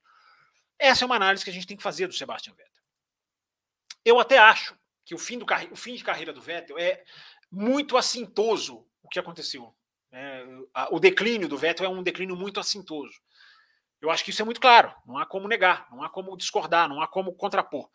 Mas eu acho que isso vai se inverter, eu acho que isso vai se apagar. Eu acho que a gente está ainda no turbilhão dos acontecimentos. A imagem do Vettel hoje, evidentemente, é uma imagem arranhada em relação ao Vettel da Red Bull. Vamos pensar, quem viu o Vettel da Red Bull. Mas eu creio que isso vai se inverter. Vou explicar o que eu estou dizendo. É, essas imagens de declínio, elas, elas vão se apagando com o tempo. O que vai ficando é a imagem do positivo. Não estou dizendo que isso é certo, que isso é errado, que isso deve ou não deve ser feito. Estou constatando. A gente tem vários campeões do mundo que terminaram uma carreira muito baixa, muito em baixa. Né? Eu me lembro de ler sobre o Graham Hill, cara, fechando o grid, em última fila. O Emerson, né, teve a questão da equipe, né, que ele tentou, mudou, arriscou numa equipe. É, a gente tem vários campeões que passaram ou terminaram a sua história num momento absolutamente incompatível com aquilo que eles fizeram. Mas não é essa imagem que fica. A imagem, com o tempo, que vai ficar, por isso que eu digo, essa imagem que o Vettel tem hoje, eu acho que ela vai se inverter. Ela vai, com o tempo, ele desaparecendo da cena, uh, a gente olhando para os números, a gente vivendo os atuais pilotos da Fórmula 1, eu acho que a imagem que vai ficar do Vettel, ela vai meio que se. ela vai subir um pouco. Eu acho que ela meio que vai se inverter. Porque é aquilo que eu falei. É... Com o tempo, eu acho que os declínios se apagam. Eu acho que a fase de declínio, que eu repito, é clara, evidente, é escancarada, não é, é inegável. Eu acredito que essa, essa, essa, esse momento vai, esse momento vai, não vai ser esquecido, não deve ser esquecido, não estou dizendo isso, mas ele vai ser um momento que vai meio que ficar em segundo plano. Eu acho que o que vai ficar mesmo vai ser a imagem da Red Bull, a imagem das, das vitórias com a Ferrari, embora a Ferrari tenha sido um lugar em que ele acabou não saindo como esperava, né? não, não, se saindo como esperava e não saindo da Ferrari como, como esperava. Mas eu acredito que a gente tem essa, essa imagem. Né? Por exemplo, o Rosberg, é, o Rosberg saiu como campeão do mundo, né? ele saiu com a última imagem muito forte, e essa imagem fica. Fica, né? As pessoas se esquecem do, do tanto o Rosberg apanhou do Hamilton, né? tanto que o Rosberg sofreu, apanhou é a palavra mesmo, tanto que o Rosberg sofreu com o Hamilton, erros que o Rosberg cometeu. É, mas ele conseguiu num ano fazer uma coisa magistral e essa ficou a imagem dele. É, ficou a imagem muito mais forte. Então, estou dizendo isso, cara, para dizer como eu citei aqui, Graham Hill, Emerson Fittipaldi, outros lá do passado, o próprio Michael Schumacher. O Michael Schumacher teve os anos Mercedes, que ainda estão relativamente recentes, mas qual a imagem que você tem quando se fala em Schumacher? Quando se fala no piloto Michael Schumacher, quando se faz uma associação com o Mickey, você não associa o Mickey ao Schumacher da Mercedes, você associa o Mickey ao pai. Né?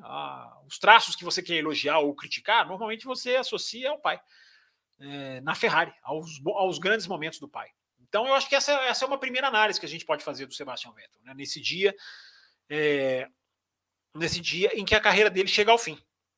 Já já eu quero falar um pouquinho do extra pista, tá? Eu acho que não é, não é, eu acho que a gente tem que falar. Eu acho que não é, não é bom deixar passar né, é, essa questão do extra pista. Eu acho que tem muita gente na Fórmula 1 feliz, não tenham dúvida disso, tá, gente? Tem muita gente dentro da Fórmula 1 esfregando as mãos, muito satisfeita, porque está saindo um cara que se posiciona, que incomoda, né, que peita, que várias vezes tem falado grosso contra coisas que ele não concorda. É, já já eu acho que eu posso entrar um pouquinho nesse assunto. Mas só para concluir esse raciocínio do questionar, né, essa, essa questão que eu tenho falado aqui de questionar, eu acho que o Vettel ele é um grande baú de questionamento, ele é como se fosse um baú aberto que a gente pode pegar e questionar várias coisas. Como eu falei, peso do carro, peso de quatro títulos mundiais. Quatro títulos mundiais automaticamente fazem um super piloto. O Vettel é um super piloto. Né? É, a gente acabou de ver, a gente acabou de ver na, na França como que não é só ter carro para você ganhar. Você precisa ter algo mais para você ser campeão do mundo. Talvez o Leclerc vai experimentar isso esse ano. A gente não sabe. O Leclerc ainda pode acabar esse ano como campeão. As chances são, são pequenas mas ainda pode acontecer. É... Mas até que ponto, né? Até que ponto o Vettel se beneficiou do carro que tinha? Mas foi só o carro? Evidentemente que não. O Vettel ganhou quatro títulos. Você pode dizer que dois foram com uma certa facilidade, mas outros dois não. Outros dois foram disputados sob extrema pressão, com adversários até o final, com mais de um adversário, no caso de 2010. Sem, ali, sem ter experiência, brigou pelo título pela primeira vez. Se o Leclerc estiver sofrendo que muita gente acha que está, eu não chego a dizer, ah, está sofrendo a pressão de brigar pelo título. O Vettel, no primeiro ano que ele brigou pelo título, ele foi campeão. Em 2009 ele foi campeão do mundo, mas ele não chegou a brigar. Né, final do ano, né, essa hora em que a gente está chegando agora, em 2022, né, você é um candidato oficial ao título. Ele não foi, ele não chegou a ser em 2009. Em 2010 ele briga pelo título e é campeão. Então o Vettel se beneficiou de um carro. Claro que ele se beneficiou, o Vettel teve muitos problemas com os outros tipos de carro que ele pilotou. Talvez seja um caso muito claro do piloto que se adapta a uma máquina, mas não é um cara que se adapta bem a mudanças, porque a era turbo, se você pensar, a era turbo acabou a carreira do Vettel. A carreira do Vettel nunca mais foi o mesmo na era turbo. Né? No primeiro ano da era turbo, ele já sentiu andando mais lento que o Ricardo na própria Red Bull, em 2014. Foi para a Ferrari, não podemos, apagar, não podemos guardar só os erros da Ferrari fez boas corridas, ganhou corrida, trouxe a Ferrari, entre aspas, né, entre aspas, a, a, ao alto do pódio de novo, depois de um período sem, sem muitas vitórias, ganhou com Alonso uma em 2013, aí não ganhou nada em 2014, né, veio ganhar com o Vettel é, em 2000 e, 2015. É, então, é um piloto que não tem uma capacidade de adaptação? É possível, é possível, que é um um ótimo piloto, mas sem uma grande capacidade de adaptação. É, é um piloto com uma grande deficiência no roda com roda? Sim, muito provável que sim. Cometeu erros até na Red Bull, lembro de uma batida dele no Button em Spa, que ele fura o radiador do Button, né, ele perde o controle do carro, é um erro. Travou belas batalhas, travou belas batalhas, fez uma corrida de recuperação no Brasil em 2012, que valeu ali o título naquele dia para ele, mas é um cara com uma dificuldade do roda com roda como se viu em vários combates contra o Hamilton. É um cara que tem, sempre teve essa dificuldade. Então, porque o cara é tetracampeão do mundo, o cara não tem defeito? Não, não, não pode ser assim. Não pode ser assim.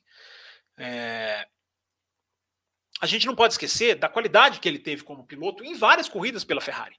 Mas a gente também não pode esquecer do efeito Ricardo sobre ele, o efeito Leclerc. São dois companheiros de equipe que chegaram e colocaram o Vettel para trás, deixaram o Vettel para trás. É... então isso isso tem que ser analisado. Discutir o Sebastian Vettel, gente, é, é mergulhar fundo em erros, em defeitos, em qualidades.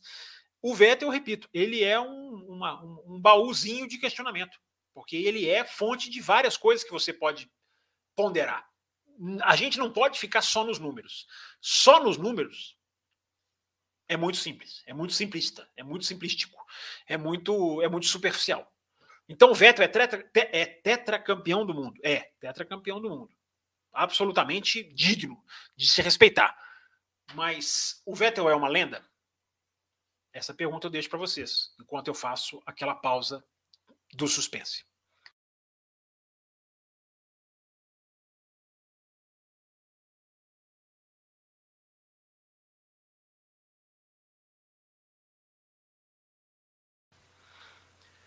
É uma lenda, gente? O Vettel é uma lenda? É uma lenda por quê? Ele é uma lenda pelos números, ele é uma lenda pelo extrapista, ele é uma lenda pela postura, ele é uma lenda pela pilotagem. É... Ou o Vettel não é uma lenda? Não é porque ele é tetracampeão do mundo que ele vai ser automaticamente uma lenda. Ou não. Ou ele é um tetracampeão do mundo que sim, é uma lenda. É um cara que daqui a 50 anos vai estar ali com sua, com a, sendo, sendo lembrado, sendo citado, enfim. Essa é uma das questões que a gente tem que colocar quando a gente analisa o Sebastian Vettel. Mas, uma coisa que eu fico pensando, né? É, a imagem do Vettel, e aí entra tudo isso, né? Os erros dos últimos anos, né? a passagem pela Aston Martin. Eu, eu li muito jornalista na imprensa inglesa talvez já com saudade do Vettel, já meio que indo por um caminho que eu não concordo muito, que é dizer, ah, mas o Vettel não teve um bom carro na Ferrari e muito menos na Aston Martin. Sim, mas isso não pode ser desculpa para você simplesmente dizer que o cara não, não errou, não performou errado, não teve abaixo em vários momentos. Por exemplo, o Vettel, gente, ele foi o último na Áustria. Ele largou em último na Áustria, no qualifying da Áustria. Último. Me lembro claramente de, de ver aquilo e pensar, cara, nós estamos nos acostumando quase com isso. E é muito estranho se acostumar com, em ver um tetracampeão do mundo fechar a grid, largar em último. Isso é estranho, isso é, isso é há alguma coisa meio que, digamos assim, de que não, não, não, não, é, não é legal, não é uma sensação legal. É o perigo se acostumar, ver um tetracampeão passando por isso, mas ele passou agora na Áustria. Estou citando uma corrida recente, estou citando uma corrida que não, não é muito distante. É... E aí eu fico pensando, divido com vocês, eu fico pensando na imagem que o Alonso tem pegando essa questão dos títulos mundiais. O Vettel tem quatro, o Alonso tem dois. Mas quem tem uma imagem de piloto melhor? Quem tem uma imagem mais respeitada? No sentido braço. No sentido, estou falando de braço, tá, gente? Não estou falando do extra-pista, porque nisso a goleada do Vettel em cima do Alonso é 7 a 1 Estou falando do braço. Quem tem uma imagem de piloto mais aplaudido, mais reverenciado, mais admirado? Na minha opinião, Alonso, claramente. Não estou dizendo que eu acho, não. A leitura que eu faço é o Alonso muito mais respeitado do que o Vettel. Não quer dizer que o Vettel seja desrespeitado. Não é isso. Estou falando numa escala comparativa. O Vettel é desrespeitado por muita gente que não, não, quer discutir, não quer entender, não quer ponderar, ou quer, ou quer analisar de forma simplista. Aí essas pessoas não respeitam o Vettel, não respeitam quem elas, quem, quem elas quiserem desrespeitar, sob o argumento simplista, elas conseguem fazer qualquer coisa. É, agora o Vettel tem que ser respeitado, mas tem que ser questionado essa questão da imagem, essa questão dos erros, essa questão de nunca ter vencido uma corrida fora dos três primeiros. Sem ter largado dos, das três primeiras posições, o Vettel nunca venceu uma corrida. Ele nunca buscou uma corrida largando atrás dos três primeiros. Então isso é uma, isso, isso são fatores que têm que ser ponderados, têm que ser analisados. Né? O Vettel, até que ponto os quatro títulos do Vettel, claro que são merecidos, mas até que ponto são uh, vão além do braço dele? Até que ponto? Né? E eu faço uma pergunta para vocês. A gente questiona o Vettel, a gente analisa o Vettel, a gente pondera defeitos e tem que ser feito, não é porque não é porque foi está tá se despedindo que nós aqui no café vamos cair na onda do, do, do, do, tudo é lindo, tudo é maravilhoso. Não é assim, não é assim nem quando o piloto morre, cara. Nem quando tem morte de piloto a gente chega aqui e exime, trata o piloto como um anjinho. Não vamos fazer isso agora. Mas a gente tem que analisar várias coisas, a gente tem que ponderar várias coisas. E eu faço a seguinte pergunta para vocês, antes de voltar aqui para o chat, ler as perguntas de vocês. É, qual piloto não queria ter a carreira do Vettel? Quem não queria ter a carreira do Vettel? Com suas qualidades e defeitos. Tudo que o Vettel fez. Quem não queria fazer igual? Quem não assinaria uma folha em branco se dissessem assim, ó, não vou te contar nada que vai acontecer, mas você vai terminar com quatro títulos mundiais, passando por Red Bull, acontecendo isso na Ferrari, acontecendo isso na Aston Martin. Quem não assina? Todo mundo assina. A carreira do Vettel é bonita, uma carreira a ser respeitada, uma carreira muito legal e uma carreira a ser, digamos assim, eu acho que a palavra é respeitada, mas não é uma carreira que não possa ser questionada.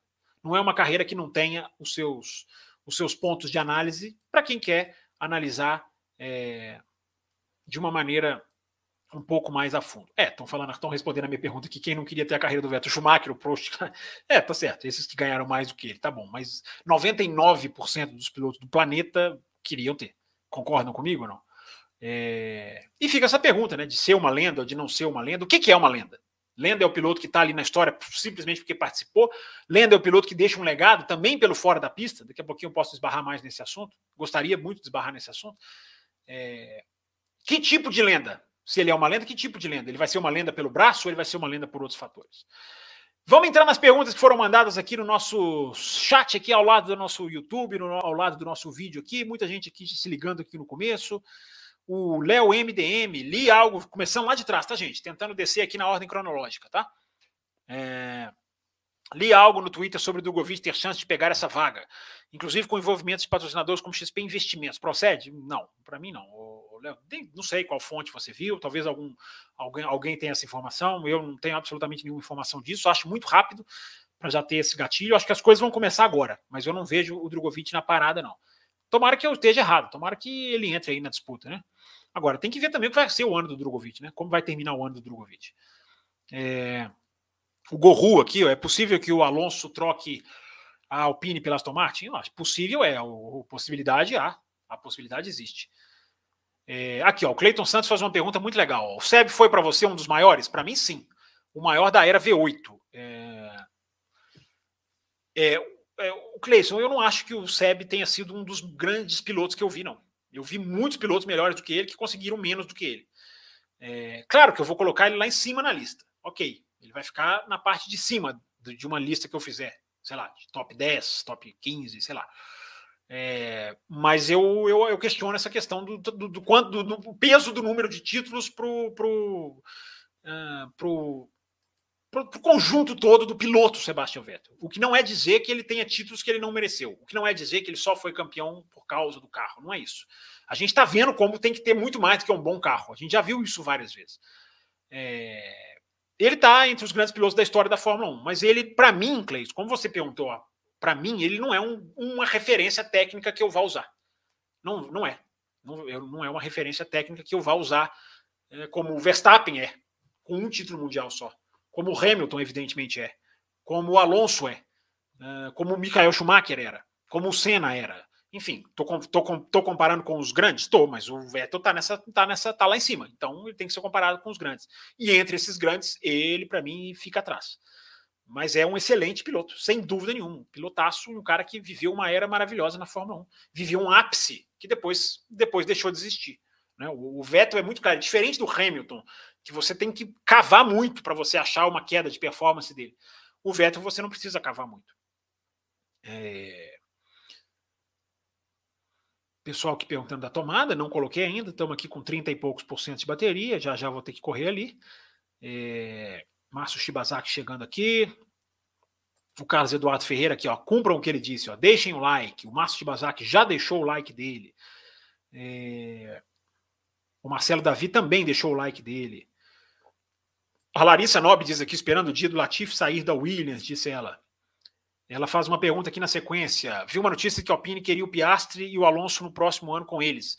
Mas então por que assinaram com o Ocon? Será que eles podem chutar ele assim? Não, o Alonso não sei onde você viu essa notícia, não, Larissa, mas o Ocon não está nenhum tipo de risco, não tem nenhum perigo do Ocon sair. É, é ou Alonso ou Piastri, independente do que a gente acha, concorde ou não. É, cuidado aí com essas, com essas fontes aí. É, mas enfim, vamos lá. Se acontecer, eu venho aqui e digo né, que essa informação eu jamais tive. Reparos em apuros. Uma das melhores corridas que vi foi a vitória do Vettel em Interlagos 2012. Foi sim, uma corridaça. Ganhou em cima do Alonso e ainda foi campeão. É, vida longa, vida, é, ele não ganhou a corrida, né? Ganhou o título, né? O que você está querendo dizer aqui. Vida longa ao Vettel, bem, bem lembrado aqui. O Vettel tem várias corridaças, né, cara? O Vettel tem, nossa, a, a primeira vitória dele, né? Nunca mais, nunca pode ser esquecida, né? Com a Toro Rosso. É um final de semana de muita água, né? Que isso embaralha muito, mas não dá para dizer que o cara não tem mérito, claro que tem. É, deixa eu ver quem mais tem aqui. O nosso Paulo Jesus, que está sempre acompanhando aqui, acompanhando lá no Auto Race. É, se a Hungria estiver igual a Manaus, a coisa está feia. Nesse instante, é, nesse instante, 20 e 50, temperatura de 21 e 50. Ah, é 20 e 50 lá, hora diferente, né? Temperatura de 30 graus, sensação de 34. Estamos no verão amazônico. Legal, obrigado por ter escrito aí, mesmo de longe aqui de, do, do, do, do sul, sudeste, enfim, de onde a gente se encontra. Legal. Pode ser. A, a Hungria costuma fazer calores amazônicos e, na, e fez 42 graus na Hungria domingo. A previsão de que cai um pouco, me parece. Não vi ainda os números certinhos, mas enquanto a Fórmula 1 corria em Paul Ricard, a 30 e tantos graus, na Hungria fazia 42. É, então vamos ver. A Hungria é mais quente, né? Faz mais calor do que na França, normalmente. Deixa eu ver quem mais aqui para não pular. O nosso João Pedro Melo manda sua pergunta aqui. Obrigado, João Pedro, pela sua participação. Por que você acha que demorou tanto a sair o anúncio Porsche Red Bull? O anúncio oficial, oficial não saiu ainda, né? Estão saindo as informações, a, a, a, digamos assim, os detalhes contratuais que estão sendo engen, é, engenhados. É, o anúncio vai sair, é, principalmente da Audi, quando os motores estiverem fechados. Quando houver essa. Quando houver a definição dos motores, quando houver a definição certa da, do banimento do MGU H, quando houver a questão do combustível sustentável, tiver definida, tiver definitiva, tiver fechada, lacrada no papel, é, quando tudo isso tiver é, assinado, ô João, aí a gente vai ter, aí sim a gente vai ter o anúncio oficial da entrada da Audi e da Porsche. É, porque se não fizer, se, se, se fizerem, se andar, se derem para trás, eu não acredito que vão dar, tá tudo muito, muito encaminhado, mas é Fórmula 1, é Fórmula 1, né? Esse jogo de bastidores, esse empurra-empurra, né? essas equipes que não querem rival, que não gostam de receber novos componentes para não desestabilizar o status quo, né? com essas equipes nunca dá para colocar a mão no fogo, né, João Pedro? Então, sabe-se lá, sabe-se lá. É... Diego Moreira, Fala, Fábio, tu acha que o Huckenberg fica com a vaga do Vettel? Você dá, ô, Diego, você dá risadas aqui, mas o Huckenberg é substituto, né? É, é reserva, tem contrato lá. Já andou várias vezes. Não, não descartaria, não. Não acho que vai acontecer, nem é a minha opção. Mas cuidado, cuidado que aparece aí esse bobear. O Huckenberg dá sempre o seu jeitinho. Uh, mas não acho que vai ser ele, não. Uh, Charles Câmara, nosso grande Charles Câmara. Se Ferrari e Red Bull estão dentro do regulamento, por que afinal Binotto e Horner iniciaram uma grita contra mudanças de regra durante o campeonato? O que sabemos que não é. Porque a questão é a seguinte, Charles, é, o regulamento não era explícito.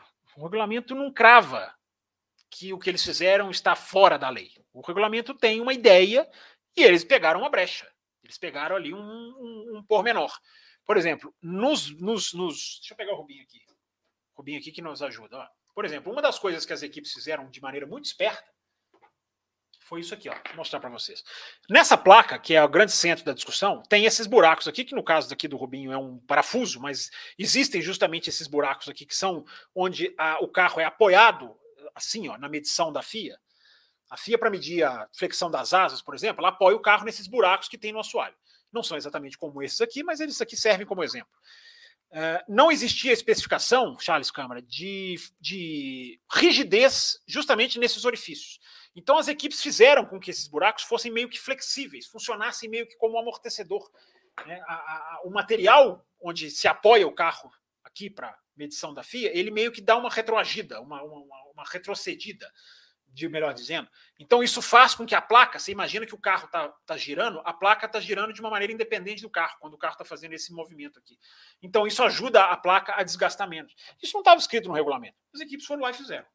É, então não é que não é que está é, tá havendo mudança de regulamento, como você diz, não há, não é mudança, mas está havendo um esclarecimento de regulamento. Eu acho que essa é a questão, o Charles está havendo um esclarecimento. Elas não querem que esclareça para o lado delas, que é, que é a sua primeira a sua primeira citação aqui quanto à grita do Binotto e do Horner. A gritaria agora, o, o Charles, não é nem exatamente essa, porque já está definido para Spa, vai começar a medição, a placa vai ter que ser mais rígida, não vai poder flexionar mais do que 2 milímetros. Esses orifícios, agora que eu acabei de mostrar, vão ter que ser 75% rígidos. Antes não tinha essa especificação. Tudo isso está definido para a Bélgica. Tudo isso não tem volta mais, Charles. A discussão hoje é o carro de 2023, as mudanças de 2023. Essas as equipes estão chiando muito, porque elas estão alegando que elas já estão muito avançadas no carro delas. que isso não poderia acontecer, mas a FIA está alegando segurança, e quando a FIA alega segurança, ela, ela joga fora essa questão de votação, de maioria, de maioria simples, de maioria absoluta, de influência política, vota comigo, porque eu te forneço o motor. E a FIA joga fora quando ela, quando ela, quando ela alega segurança, porque o regulamento diz que por segurança pode se mexer independente da vontade das equipes. Essa é, essa é a questão agora, Charles. A, a, o aumento de 25 milímetros na, nas pontas dos assoalhos, a rigidez maior nos assoalhos, a, a, garganta, aqueles túneis debaixo do carro que tem uma, uma espessura, a garganta vai aumentar é, e as equipes estão chiando demais por causa disso. Mas, é, amigo, a FIA está alegando que esse é o caminho anti-purpose. Anti é, enfim, vamos ver o que, vai acontecer, né? Porque para se dobrarem para as equipes também, né, né, Charles? Você sabe muito bem, não é a primeira, não seria a primeira e nem a última vez. A Larissa pergunta aqui o que aconteceu com o GP da Alemanha. Tem a ver com falta de investimento, patrocínio, etc. e tal para o evento? É isso mesmo, Larissa. A gente até já conversou sobre isso aqui na live, né? A Alemanha ela tá fora, não é porque não tem lugar para ela. Quer dizer, hoje, hoje ela teria que enfrentar essa resistência também, embora eu acho que com a força da Audi, da Porsche, da Mercedes, é, não, não, não haveria tanto é, quer dizer, teriam que remanejar, mas enfim. Mas daria para fazer. Mas o problema é a Alemanha se recusou a pagar. A Alemanha não tinha retorno de ingressos que justificasse, apesar de que 2019 deu um bom público, né? Eu me lembro bem, mas antes disso não era um público que atendia ali a necessidade do preço, do valor da, da, da cota que a Fórmula 1 cobra. Então, então isso, isso, isso tem todo a ver. Essa é falta de falta de investimento mesmo, falta de quem banque o Grande Prêmio da Alemanha. Agora, quem sabe? A Thaís Gomes está aqui, hoje conseguiu chegar cedinho, espero que esteja acompanhando aqui a nossa, a nossa live. Grande. O Sebastian Vettel está aqui, olha aqui, ó, ele reserva um dia no dia de sua aposentadoria, ele dá, vem aqui, né? É, lenda é você, né, Sebastião Vettel? Você é lenda ou não é? Essa é a pergunta, né? Você é lenda, Sebastião Vettel? Essa é a pergunta do dia. Responda você mesmo. É... Deixa eu ver quem mais aqui. Superchat do Marcelo, que eu já li. É... Pararam o superchat, gente? Porque nós chegamos na meta ou não? Deixa eu ver se tem superchat aqui, vou passar na frente. Deixa eu dar aquela descidinha aqui, deixa eu dar aquele pulinho lá para baixo. É, eu tô achando que pararam os superchats, né? Vocês sempre muito espertinhos, vocês batem a meta e, e se aquietam. Não, a Comatora tá aqui, a Comatora fez superchat, a Comatora é, é, é, contribui aqui para o nosso programa. É, Deixa eu só ver se não tem mais um aqui como ator, antes de eu ler o seu superchat aqui. Deixa eu ver se não tem antes, porque já que eu estou vendo de cima para baixo. Espera aí, moçada. Espera aí, que tá lento aqui hoje, que é uma beleza. Hoje não tá fácil. Travando, imagem travando. Hoje está complicado aqui. Não, mas eu não. Não tem mais superchat, não. Já tinha lido o superchat do Carlos, perguntando do Sainz. Então vamos ao superchat da Comatura. Uh, Comatura, o superchat dela. Legado do Nelsinho foi se auto-sabotar em Singapura. Tá falando aqui do legado, né? É, do Nelsinho foi esse mesmo. O Nelsinho, o Nelsinho Piquet é um que a imagem negativa é tão forte com a ator que não vai acontecer aquilo que eu falei que acontece com os campeões, né? Da imagem eventualmente ruim de um final de carreira ser meio que é, amainada, apaziguada à medida que o tempo passa. Vai ficando, vai ficando o, o que de bom fez um campeão do mundo. Com o Nelsinho, não. Apesar, além dele não ser campeão do mundo, o que ele fez se sobrepõe a qualquer boa imagem. Né? O que ele fez é de um, de uma, de um, de uma, de um mau caratismo, né? Gigantesco, né? O que ele fez é de uma, de uma subserviência que não merece realmente. Pagou certinho, né? Não merecia encostar num carro de Fórmula 1 nunca mais. É... Vamos continuar aqui. O Breno Ferraz mandou aqui. Ó. Como achas que será a dança das cadeiras com essa saída do Vettel? É, já falei um pouquinho sobre isso, né, Breno? Eu acho que agora abre, pode abrir alguma coisa para o Ricardo, embora eu acho que o Ricardo vai continuar na McLaren. O Alonso, se não fecha com a Renault, agora tem uma opção, com quem ele já conversou. Já citei aqui que o Mick Schumacher é opção. O Mick Schumacher é, né, gostem ou não, concordem ou não, o Mick Schumacher é cotado. Eu já vi isso de mais de uma fonte. É, do Mick Schumacher ser desligado da Ferrari, a Ferrari não vê o Mick Schumacher como um sucessor, a Ferrari tem um, Alon um Sainz e Leclerc que pode durar muitos e muitos anos, não tem ali, não está como a Mercedes, que tem que pensar num substituto, embora eu também acho que o Hamilton vai esticar mais do que as pessoas achem. É... Então eu acho que essa dança das cadeiras vai, vai, vai mexer. Pode ser o Mick Schumacher, pode ser, enfim, pode ser uma surpresa, pode ser o, o Nick De Vries. Alguém escreveu aqui eu acabei deixando passar na correria aqui. Alguém escreveu Nick De Vries. Pode, eu acho que o Nick De Vries, pela ligação com a Mercedes, é, ele pode ser sim, ele pode ser sim piloto da Aston Martin. Eu acho que ele tem chance pela experiência que ele está tendo esse ano. enfim, isso dá uma reavivada na carreira dele. Como eu falei essa semana, eu acho que o De Vries, os testes que o De Vries tem feito nos FP1 não são indicadores de uma candidatura, mas agora com a saída do Vettel, ele, ah, isso ah, muda um pouquinho o jogo. Eu acho que o De Vries pode ser sim um cara cotado para essa vaga. Agora é o momento daquela pausa.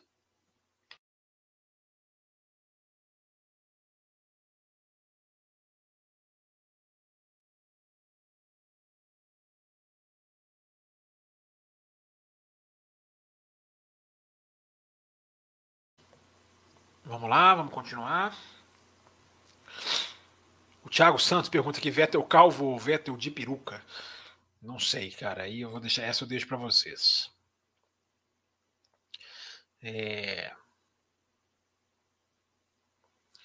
O vai, vai, Valneire, Valneire, Valnei Red Bull. O Leclerc erra, tem passada de pano. O Pérez erra, é piloto que não presta.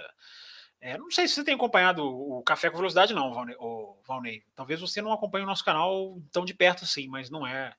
Não, aqui não tem nada disso, não, cara. Aqui ninguém diz que o Pérez não presta e ninguém passou pano pro Leclerc. É, pelo contrário. Se você ouvir a edição de segunda-feira, cara, você vai ver muito sobre o que, que, o que, o que, que pode acontecer com o Leclerc, o que, que, o que, que é, o que, que tem dentro da Ferrari que desaba. É, acho que você não está muito ligado aí no nosso canal, não, mas se não tiver, seja bem-vindo, cara. Seja bem-vindo aí para ouvir o nosso trabalho, quem sabe você goste. É... O Thiago Santos aqui, o problema é endeusar demais, endeusa ele e demais segundos pilotos. É... A Marina Carla diz aqui boa noite, boa noite, bem-vinda, cada vez mais junto aqui com a gente. O Leclerc, deixa eu ver quem mais, o Venâncio o Venâncio Delgado, acabou para o Latifi, isso sim, é. Acabou para o Latifi. Tudo indica que não volta mais, não. Acabou a paciência da Williams. Alguém perguntou a paciência do Stroll aqui, a paciência do Capito. Acabou. Até porque o Latifi não é uma assinatura do grupo novo da Williams, né? O Latifi é a herança da, da, da, da Claire Williams. É, o Paulo Jesus pergunta aqui. Fábio, essas novas diretrizes da FIA na corrida SPA podem ajudar quais equipes, na sua opinião? Mercedes, Alpine, McLaren, Haas, ou será que nenhuma pode beneficiar? Ô, Paulo, as equipes que estão protestando são as que têm mais a perder. Essa é a conta matemática fácil que a gente faz. É... Eu acho que a Mercedes, a Mercedes pode se beneficiar, porque a Mercedes não está fazendo isso, né? Que as, que as equipes estão fazendo, de subdividir as suas placas, deixá-las flexíveis em relação a um ponto, ao ponto da frente, em relação ao ponto de trás, deixá-las separadas. Essa questão dos furos que eu falei, né? dos, dos, do assoalho terem ali quase que um amortecimento. É, a Mercedes não está fazendo isso, né? ao que tudo indica. É, a Mercedes está super feliz, digamos assim, com essa mudança. Agora, as outras aqui, é, aí tem que ver como cada uma está trabalhando o seu assoalho, Paulo. Não dá para cravar aqui não, porque aí você tem que ter a informação de como está o assoalho de cada um dos carros, né? E eu não gosto de falar sem informação, então essa daqui não tem como te eu não vou ter como te responder. É, vamos continuar aqui. O Guilherme Félix Estou aqui para ver os treinos livres. Ah, o Guilherme Félix disse que vai ver ao vivo, cara. Ele está na Hungria. Você está na Hungria, Guilherme Félix. Estou aqui no hotel, ver os treinos livres amanhã e estou muito feliz de ver a primeira corrida que eu vou ver ao vivo. Ao vivo, você está na pista, então? Legal, bacana, cara. Está nos ouvindo aí na madrugada na Hungria, então? Melhor ainda. É... Vamos lá. O Thiago Santos diz aqui: Gasly é um cara superestimado.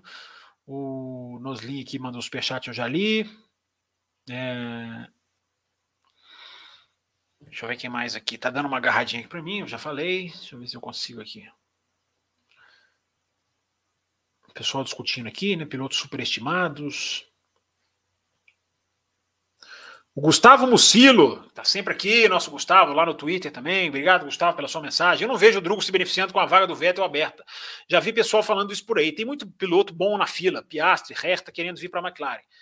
É, pois é, o, eu concordo com você, Gustavo. Tem, muito, tem muita gente na imprensa brasileira, vamos falar aqui, sério, né?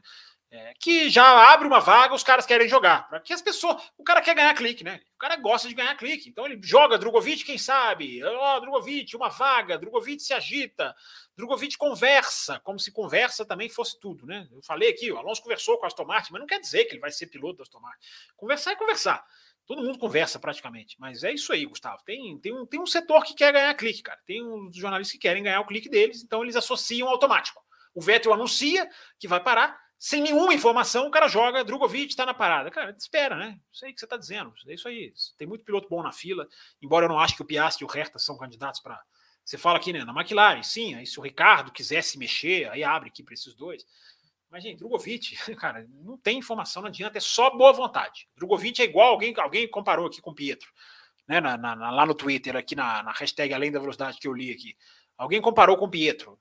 É, é, o Pietro foi nada mais, nada menos que boa vontade de uns setores da imprensa brasileira. Alguns irresponsáveis, né? Blogueiros irresponsáveis que, de, que escrevem sem, sem apurar. Né? Aí, meu amigo, na irresponsabilidade é, gera clique fácil. Né? É, e o Pietro jamais foi, jamais foi. É, quer dizer, ele até foi candidato, vamos, vamos falar. Ele, ele, ele pode até ter sido candidato, mas ele jamais esteve perto da vaga. Candidato ele foi. Ok, podemos dizer que ele foi candidato. Mas ele jamais esteve perto da vaga.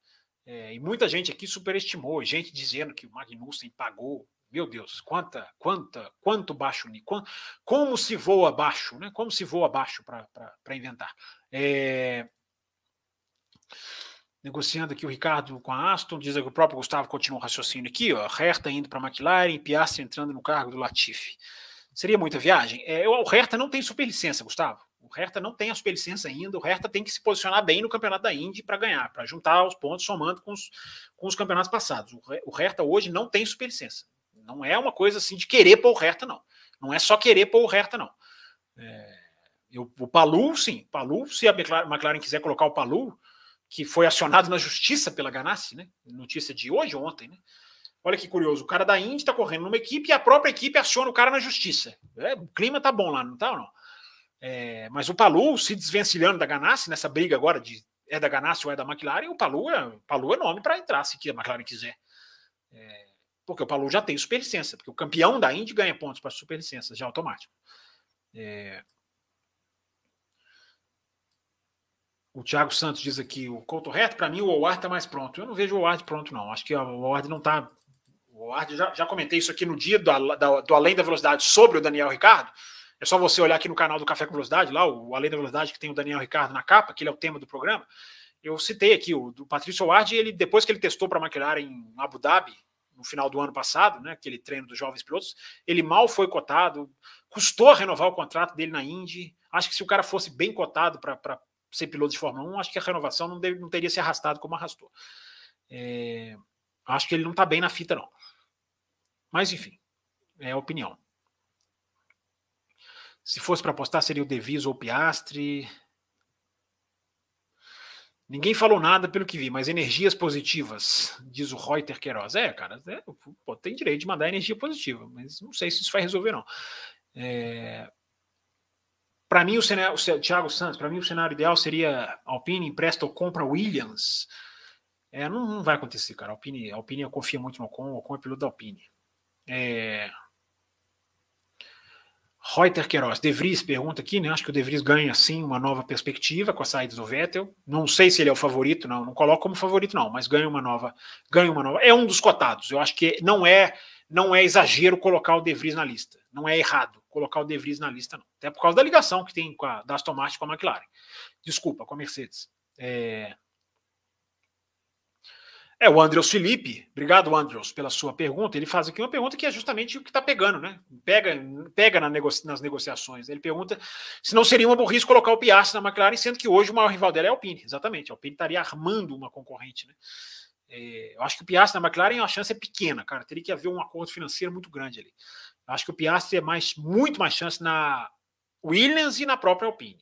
Vai depender do que acontecer com o Alonso, e se o Alonso ficar, é, como eu acho que é a tendência, o, o Piastri estaria na, na, faria lá o que fez o Russell. Né? Aprenderia na Williams. E aprenderia com um bom companheiro de equipe. Né? O Albon seria uma boa referência. E a Williams teria dois pilotos digamos, baseados em performance, coisa que ela não tem há muitos e muitos e muitos e muitos anos. É... Feedback aqui do pessoal que está ouvindo a live naquele momento. Uma hora e 33, gente, caminhando para o final, tá? Encerrando as perguntas agora aqui, 23 e 25, mais um minutinho para perguntas, tá? Para aí a gente conseguir responder todo mundo aqui e, e porque aí a gente já vai caminhar para o final aqui, já estamos já estamos com uma hora e meia, já cumprimos aqui a promessa da extensão, né? Uma hora e quarenta ali, né? E aí a gente vai caminhando para o final um pouquinho depois disso. É... O Marcelo Davi manda uma mensagem aqui falando sobre os programas de jovens pilotos. É, ajudam a entrar na Fórmula 1, mas fecham as portas em outras equipes. O Drugo não está preso, mas também não tem vínculo com nenhuma equipe. É, isso aí. Eu já falei isso que já falei sobre isso aqui no café, né, Marcelo? É, se você ser contratado de uma fabricante é uma grande porta de entrada, mas pode te atrapalhar. Hoje em dia, com 20 carros só, é o que eu falo, e tem gente que não entende, com só 20 carros, uma hora pode virar problema. É o Piastri. Ou ele vai ali, ali, ou ele, ou ele é problema, pelo que o próprio ouvinte falou muito bem aqui. É, armar um rival. A equipe não vai querer armar um rival. É, se você tem 30 carros, você tem equipes médias, menores, você pode emprestar para uma equipe que não vai te desafiar, enfim. É, a Thaís Gomes diz aqui, ó, Larissa faz sempre perguntas muito boas e a comatura gosta de fazer perguntas provocativas. Fogo no parquinho. Mulherada braba por aqui. Isso aí, Thaís. Mulherada braba ajudando, contribuindo, participando, discutindo, virando apoiadores. Né? Os nossos últimos apoiadores, a maioria, os últimos, os últimos cinco, eu acho que três foram meninas.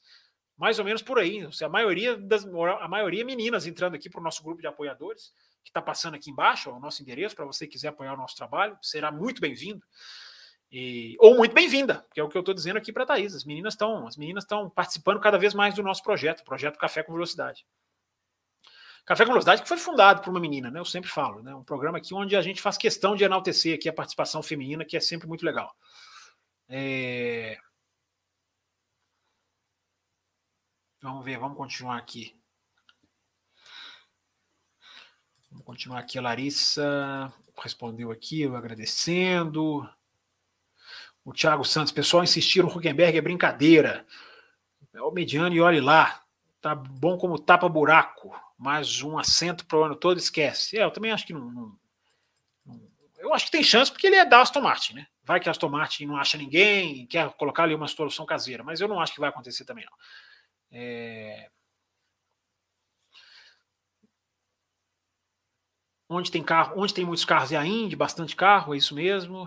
Ó, tem superchat aqui, pintou uma estrelinha aqui. Então, peraí, deixa eu passar lá na frente aqui. Deixa eu passar lá na frente. Peraí, deixa eu só, deixa eu só ver aqui mais uma aqui, se para depois eu voltar certinho aqui. É...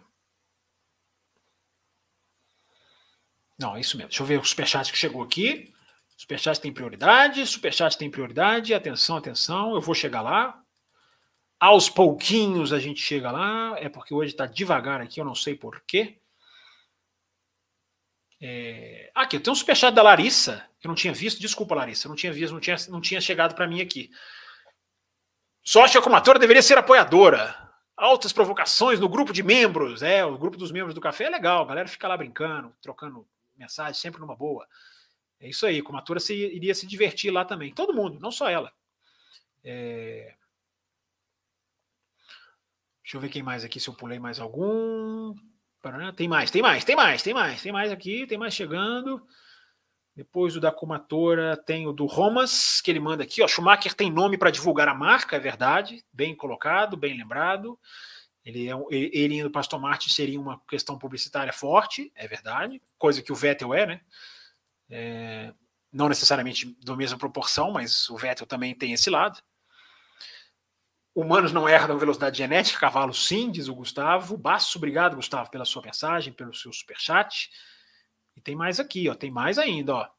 O do, o do Rodrigo Avelar, Fábio Campos, aqui é minha colaboração, tá, tá colaborado, Rodrigo. Obrigado, cara, obrigado pela sua mensagem. Colaboração, independente de quanto for, a gente agradece demais, cara. É... O Fábio Nemer foi esse que piscou para mim aqui agora, é o último dos superchats até agora. Aston Martin vai querer alguém com perfil próximo do Vettel, ou seja, campeão experiente, Alonso. É, o Alonso tem um perfil teoricamente próximo do Vettel, né, o, o Fábio é, Xará. Ele é campeão e experiente, mas o Alonso é mais difícil do que o Vettel, né? O perfil deles é igual só até a página 2, é igual nos números. É, o Alonso traz outro tipo de personalidade para dentro da equipe. O Vettel era um cara, é, é, enfim, um cara que é muito perfeccionista, reúne, quer saber os problemas, mergulha, gasta tempo. Essas informações são todas assim, de, de, vários anos, não é uma informação de agora. Essas informações são, são de muito tempo, né? Que é um cara que realmente se dedica. É, não estou dizendo que o Alonso não se dedica, né? Mas são perfis diferentes. Por falar nisso, vocês viram, o Stroll hoje foi perguntado na coletiva é, sobre que, que ele vai sentir falta do Vettel? Perguntaram para ele, o que, que você vai sentir falta do Vettel? Aí eu nem lembro o que, que ele respondeu, mas antes ele fez uma brincadeira. É, ele brincou assim, não, eu não vou sentir falta das grandes, dos, das, dos longos briefings, né? as longas reuniões com os engenheiros. Claro que ele fez uma brincadeira, mas eu acho que dessa brincadeira a gente pega uma, uma, uma, um fundinho de verdade, né? É, ele brinca dizendo que não vai sentir falta dos briefings mais longos. É, aí eu fico imaginando, né? O Vettel justamente nisso, né? Perfeccionista, ali tentando trabalhar cada defeito, e o Stroll ali assim, né?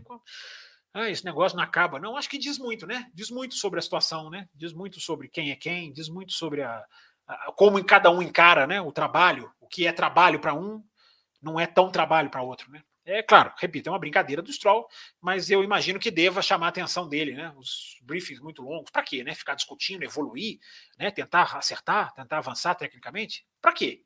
Para quê? Meu emprego não corre risco, para que eu vou fazer isso? É uma piadinha que a gente tira, é uma brincadeira, mas a gente tira. Acho que, acho que tem um, toda brincadeira tem um fundo de verdade, não é assim que dizem? É... Tiago Santos, imprensa britânica é nojenta demais, poucos se salvam ali. Não, não concordo, não, Tiago. Imprensa, ala podre da imprensa tem na britânica, na italiana, na espanhola, na brasileira, todas. Eu não acho que a, acho que a imprensa britânica é a mais, é, informa, em termos informativos, é, é a que você mais pode se apegar, se você estiver interessado nisso. Agora tem os seus podres, sim, claro, como todo, todas, todas têm. É,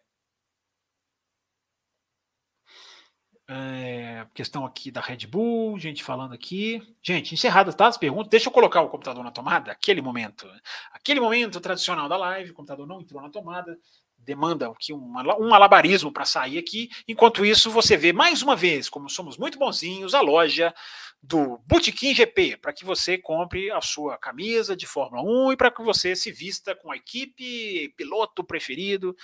Enfim, colocando aqui na tela a loja do Botequim GP para você assistir. Espera aí, deixa eu, deixa eu ajeitar aqui, porque está dando tudo errado para mim aqui.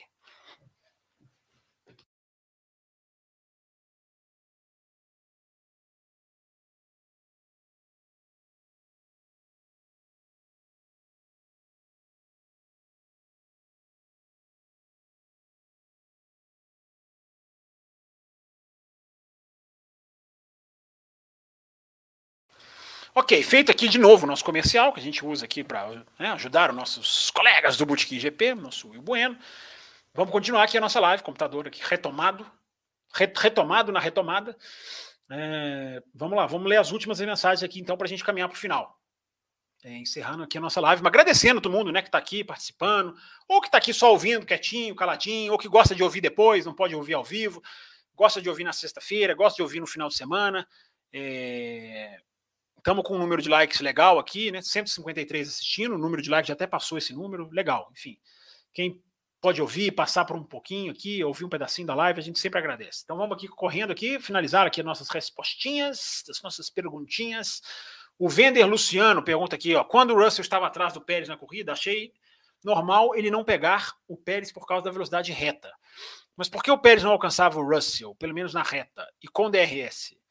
É, o, o, é, é difícil saber, é uma boa pergunta, Vender. É, a razão do Pérez ter andado tão mal é, é um mistério. Ele, ele, ficou bem abaixo, né? Ele estava andando mais próximo do Verstappen do que ele fez na França. Então é, é uma, uma pergunta que eu não sei responder.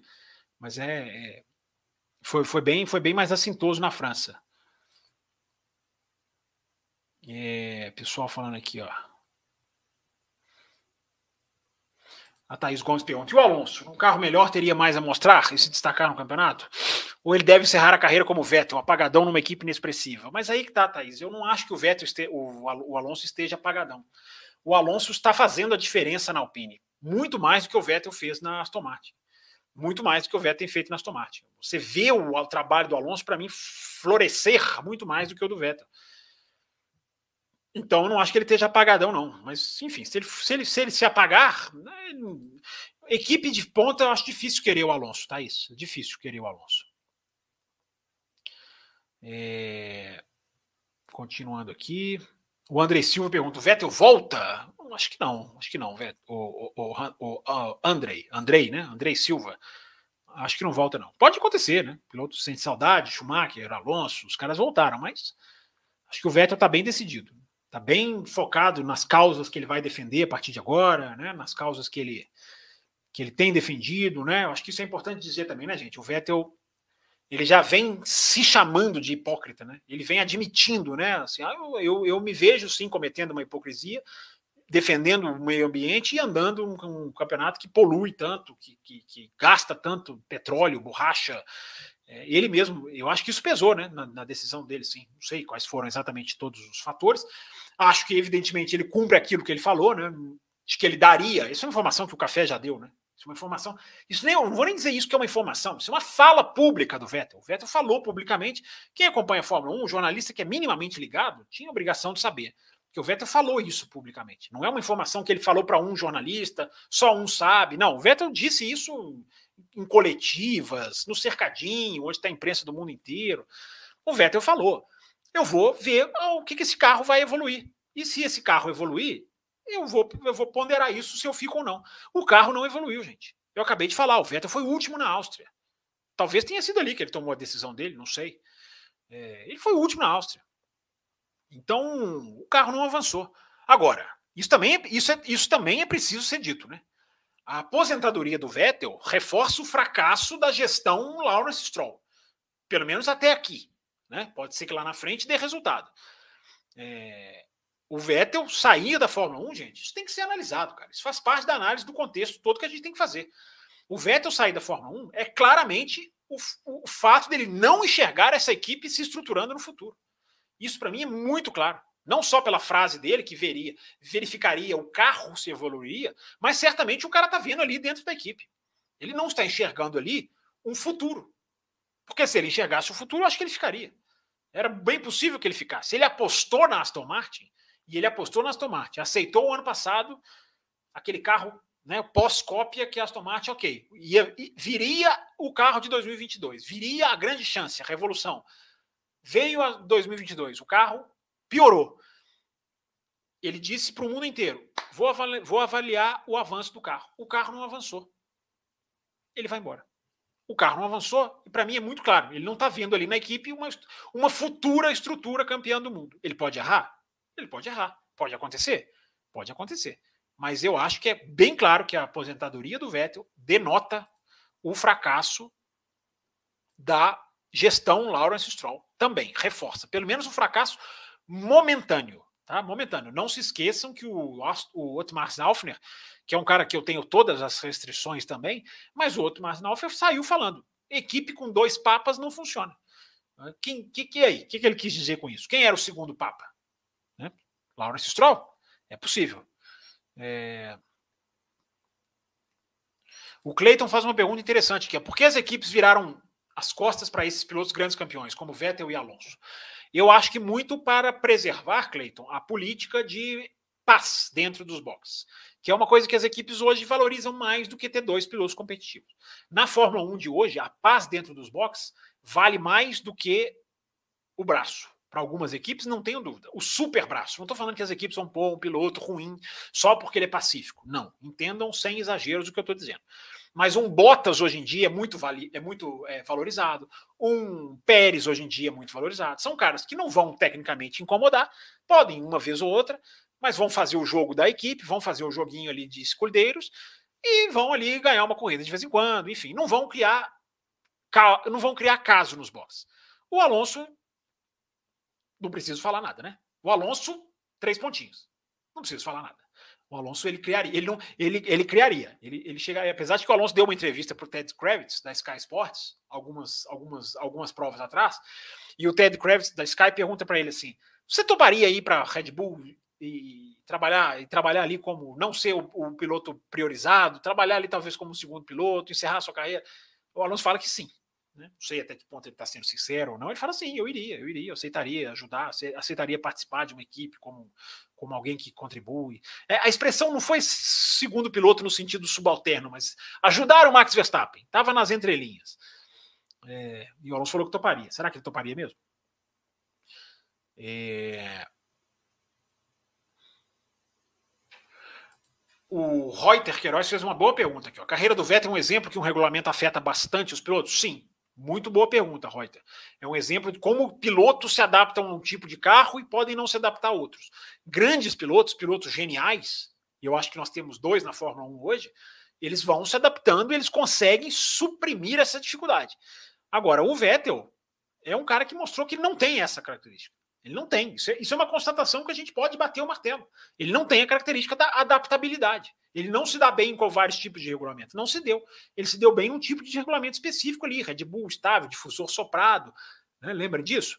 É outro tipo de, de, funcionamento dos pneus, embora já eram os Pirelli que desgastam, mas enfim, era, era outra era outro tipo de degradação, era degradação térmica que sofria mais a Fórmula 1 naquela época, de dentro para fora. É, ali era um caso importante, né? Que a Red Bull lutava constantemente contra aquilo. É, então, essa pergunta é muito boa, Reuter. É uma pergunta muito boa. Eu acho que é isso aí. Eu acho que o regulamento afeta, sim, vários pilotos. Alguns pilotos podem ganhar vida com outros regulamentos ou podem mergulhar. Como eu falei aqui no meu comentário sobre o Vettel, a era turbo acertou o Vettel em cheio. Né? Não estou dizendo que é um motor turbo, mas a era turbo com todas as suas mudanças. O Paulo Jesus pergunta: é, a pergunta é: era o carro da Red Bull ou o Vettel foi mesmo esse talento? Pois é, Paulo, eu falei aqui, dizer só o carro, eu acho uma enorme irresponsabilidade quem diz. Só o carro é muito simplismo, cara, é muito exagero. Agora, o carro teve um grande peso e o Vettel não conseguiu se dar bem em outro carro. O Vettel foi um talento, não há a menor dúvida de que o Vettel é um talento. Mas qual o, a quantificação do talento do Vettel? É uma pergunta que para mim é válida. É uma pergunta para mim bastante válida. É... Então vamos continuar aqui, vamos continuar aqui caminhando para o final, uma hora e cinquenta, gente, caminhando para o finalzinho mesmo, tá? É, agora respondendo aqui em, em pai bola, como diria o outro. É, ninguém que ganha quatro títulos seguidos é ruim. Concordo plenamente. Concordo plenamente com você. Ruim não. Achar que o cara é ruim é um exagero. É, Vettel desmoronou na Alemanha em 2018? Naquela corrida, sim. Mas aquele 2018 também não é culpa só dele, né? Culpa também da Ferrari. Muito parecido com o que a gente está vendo hoje. É... O que o desmotivou foi um carro ruim mesmo, diz aqui o Clayton. É. Aquele título de 2010 é inesquecível, diz aqui o Thiago. Thiago Santos. É... Deixa eu ver quem mais aqui. O Mário, eu acredito que o Vettel volta com um ou dois anos de pausa. Ele tem só 35 anos. É, diz aqui o Mário. Obrigado, Mário, pela sua pergunta. É... Ainda fico com a imagem de 2010, diz aqui o Thiago Santos. Passando mais correndo aqui, gente. Para já estamos estouradíssimos aqui já. Barrichello nem sabia que ia sair, ele contava com mais um ano. É verdade, Gustavo Mucilo. Aliás, é verdade isso. E é importante falar isso do Vettel. Puxando aqui dessa sua mensagem interessante. O Vettel vai ter algo que os campeões merecem, né? Vai ter agora suas corridas de despedida, vai ter as suas provas em que vai ser né, encarado de uma outra maneira, vai ser reverenciado, vários países vão poder ali assistir sabendo que é o final, enfim, né, fazer a despedida merecida. Eu acho que isso é importante para um campeão, qualquer campeão. Né, é merecida essa percepção positiva que ele vai ter daqui para frente, porque agora ele altera até o julgamento em cima dele. Entendeu? Agora é, é, o cara vai parar. Então, se ele rodar, ninguém vai ficar mais. Ah, tem que não é mais isso, não é mais. Agora todo mundo já vai tratar de uma outra maneira. Então, ele até, até o fator julgamento ele interfere agora para as últimas provas. E eu acho que a questão de ele ser receber a cada final de semana as homenagens. Pequenas, grandes, maiores, menores, enfim. É, eu acho que é legal, eu acho que é importante o cara, o cara ter isso. Eu acho que é merecido. O que aconteceu com o Rubinho é isso aí. O Rubinho não teve chance. Né? Não, não, não soube o timing ali é, achou que ia ter, não teve chance e dançou. Não, não teve. O Rubinho merecia demais, né? Despedida, né? Saber que era a última corrida da vida dele. É, não teve, não teve. O Vettel vai ter. Isso é, isso é legal, absolutamente merecido. É, é, o Cleiton coloca aqui, né? O Vettel desaprendeu correndo, imagina um ano parado. Não acho que ele desaprendeu, Cleiton, mas entendi o que você quis dizer aqui. É, ao, ao declínio, né, na carreira dele. É, a Thaís Gomes fala aqui de um pedaço que eu não queria deixar passar. Eu acho ótimo o posicionamento e declarações do Vettel, incomoda muita gente. E o cara nem usa redes sociais. Criou um Instagram agora, né, Thaís? Agora que ele vai sair, ele acabou de abrir um Instagram. Mas é exatamente isso, exatamente isso que eu falei. O Vettel incomoda, o Vettel não tem dúvida que muita gente está feliz dentro da Fórmula 1, não vai dizer nunca. né, um piloto. É, eu, não, eu não me lembro de um piloto cair tecnicamente, mas se manter como uma, como uma figura de peso como o Vettel. Né? Ele cai como piloto, mas ele como, como, como personagem ele não cai. Né? E isso é interessante, porque ele podia ficar pequenininho ali, né? alguns vão ficando. É, o Vettel não, ele, ele se mantém como um, personagem, uma figura influente, uma figura de bastidores ali que, que, que é ouvida. Então é, é o buraco, eu acho, Thaís, indo, indo nessa linha que você falou, o, o, o, buraco que vai ficar na Fórmula 1 no extra-pista, no valor do Vettel como alguém que se posiciona, né, coisa que só os ideologicamente cegos não possuem a capacidade de enxergar que o peso dos posicionamentos dele são, são excelentes, são enormes. Você pode concordar ou não com alguma coisa que ele cite, que ele se posicione, mas quem o ataca por isso são, repito, né, tem que ser ideologicamente muito cego para não enxergar que o Vettel, o posicionamento do Vettel é muito importante, é útil, é, é, é, tem uma, um valor isso que ele faz, né? do meio ambiente, de todas as coisas que ele defende. Então, para isso, Thaís, não haverá substituto. A gente discute aqui o substituto técnico do Vettel, que vai ser legal de assistir. Agora, o substituto para o Vettel fora da pista, esse não vai ter. Esse vai ser um buraco que não será preenchido. Isso é importante dizer. Obrigado, Thaís, pela sua mensagem, até porque eu não poderia deixar se encerrar essa live sem dizer isso. É, a importância do Vettel fora da pista. Tomara, espero eu, que o Vettel continue até como membro da GPDA, porque ele pode ser. O Vettel tem um peso para ser uma voz na GPDA que, mesmo sem estar pilotando, não perde a importância. É, para a Fórmula 1 ser mais sustentável, para a Fórmula 1 ser mais inclusiva, né, para a Fórmula 1 continuar remando, o Vettel é um cara que pode estar tá ali ajudando, mesmo sem estar tá pilotando. Eu espero. Isso aí vai depender, não sei se ele vai querer continuar fre frequentando os autódromos. Eu espero que o Vettel continue puxando essa, essa corrente, porque eu acho ótimo, eu acho válido, vocês sabem, vocês acompanham aqui. Piloto que se posiciona, que defende causas maiores do que a Fórmula 1, eu acho absolutamente positivo, necessário, válido, bato palma mesmo. E uma última coisinha, né? Pode ser um instrutor para o Mick Schumacher, né? de quem ele tem tanto apreço e tanto, tanto, tanto afinco, né?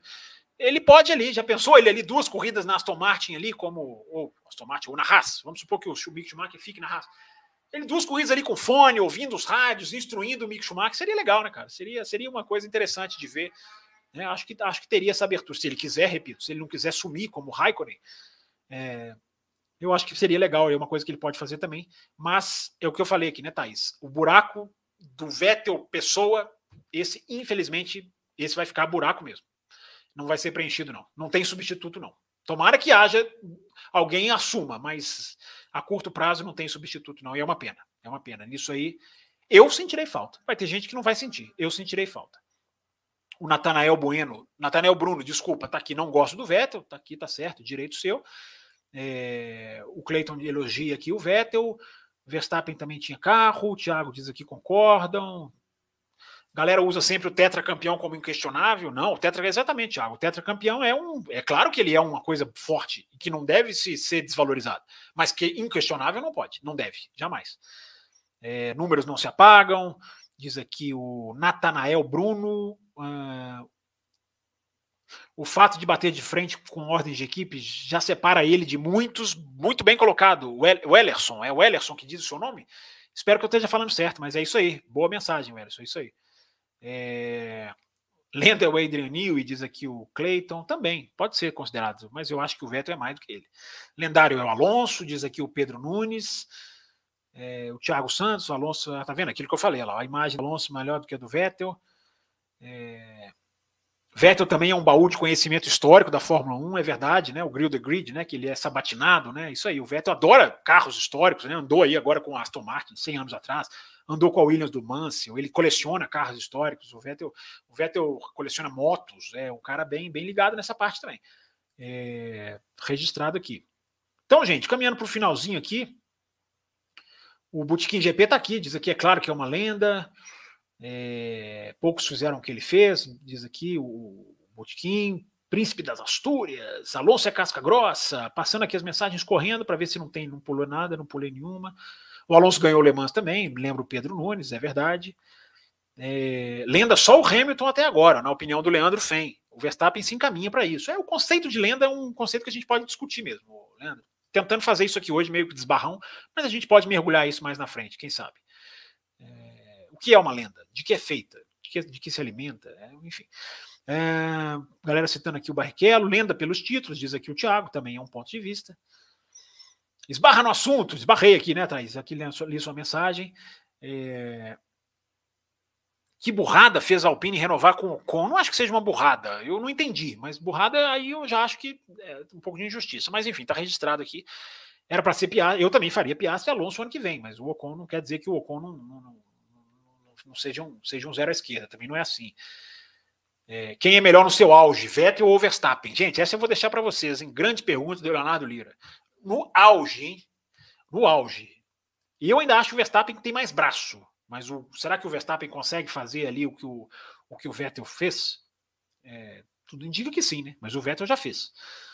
É, o Enzo é melhor do que o Drogovic, diz aqui o Pedro Nunes. Enfim, pessoal, estamos chegando no finalzinho aqui. Passando aqui as mensagens, 11 e pouquinho, né? Eu falei até 11 e pouco, deixa eu ver se tem mais alguma. É, pessoal discutindo aqui essa questão do Vettel, né? Discutindo legal aqui, dá discussão mesmo, acho legal. Pablo Brenner chegando atrasado. O Thiago Santos, espero que não seja o Huckenberg. É... Deixa eu ver, galera conversando aqui. Acho que não tem mais nenhuma pergunta. O superchat da Larissa aqui para a Comatura se tornar membro, eu já li. Deixa eu ver quem mais aqui, se eu não pulei nenhuma. Se o Nelsinho denunciar a farsa da batida e os envolvidos logo após a corrida em Singapura, ela seria anulada? Ah, eu acho que não. Talvez o mecanismo técnico permitisse, Charles, mas eu acho que não, não ia anular. Os caras não, não quiseram anular. Enfim, acho que muita politicagem entraria nisso aí. Né? Título mundial envolvido, enfim. É, a pergunta do Reuter eu já li aqui, né, dos regulamentos afetarem. Alpine não poderia colocar o Ocon na Williams? É, o Ocon tem contrato com a Alpine, né? Não sei, esse contrato é para pilotar para a Alpine. Não sei como que seria esse remanejamento e não tem, não tem informação sobre isso acontecer. É...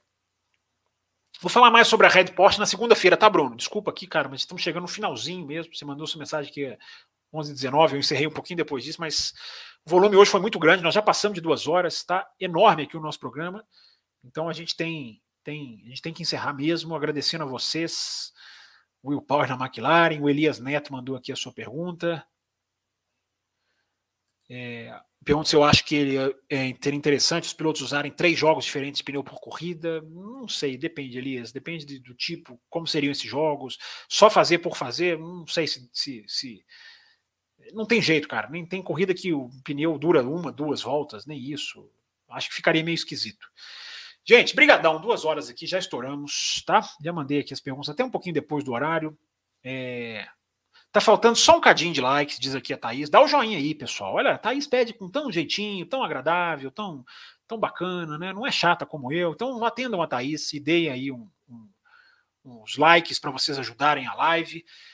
Obrigado, gente. Obrigado, Leonardo. Mandou aqui. Você é fera. Obrigado. Vocês são feras. É sempre um prazer fazer aqui o Além da Velocidade com vocês. Perguntas de bom nível. Acho que a gente consegue fazer, né? Acho que a gente conseguiu fazer uma análise legal do Vettel aqui, abordando pontos, questionando, esbarrando aqui em situações. Acho que foi legal. Acho que conseguimos cumprir a proposta do canal, a proposta do Além e a proposta do Café, que volta na segunda-feira. Segunda-feira tem Café com Velocidade. Tudo sobre o Grande Prêmio da Hungria tudo sobre essa etapa do Campeonato Mundial. Quem é apoiador tem bloco exclusivo logo na sequência. Acabou o café normal, você já emenda o bloco, a extensão do bloco, que você pode ouvir quando você quiser, assim como o café. Então, obrigado aí, obrigado, Gustavo. Pessoal agradecendo aqui, Leandro, Gustavo, pessoal que ficou até agora. O Daniel W também mandou aqui a sua mensagem. Valeu, galera. Até a próxima. Obrigado pela colaboração. Fiquem ligados no canal, que a gente volta com mais conteúdo aí durante essa semana. Quem sabe até no final de semana. Fiquem ligados aí. Grande abraço para todo mundo. E até a próxima live no Café com Velocidade. Termina aqui Café com Velocidade, o mais tradicional podcast sobre corridas do Brasil. Café com Velocidade, a dose certa na análise do esporte a motor.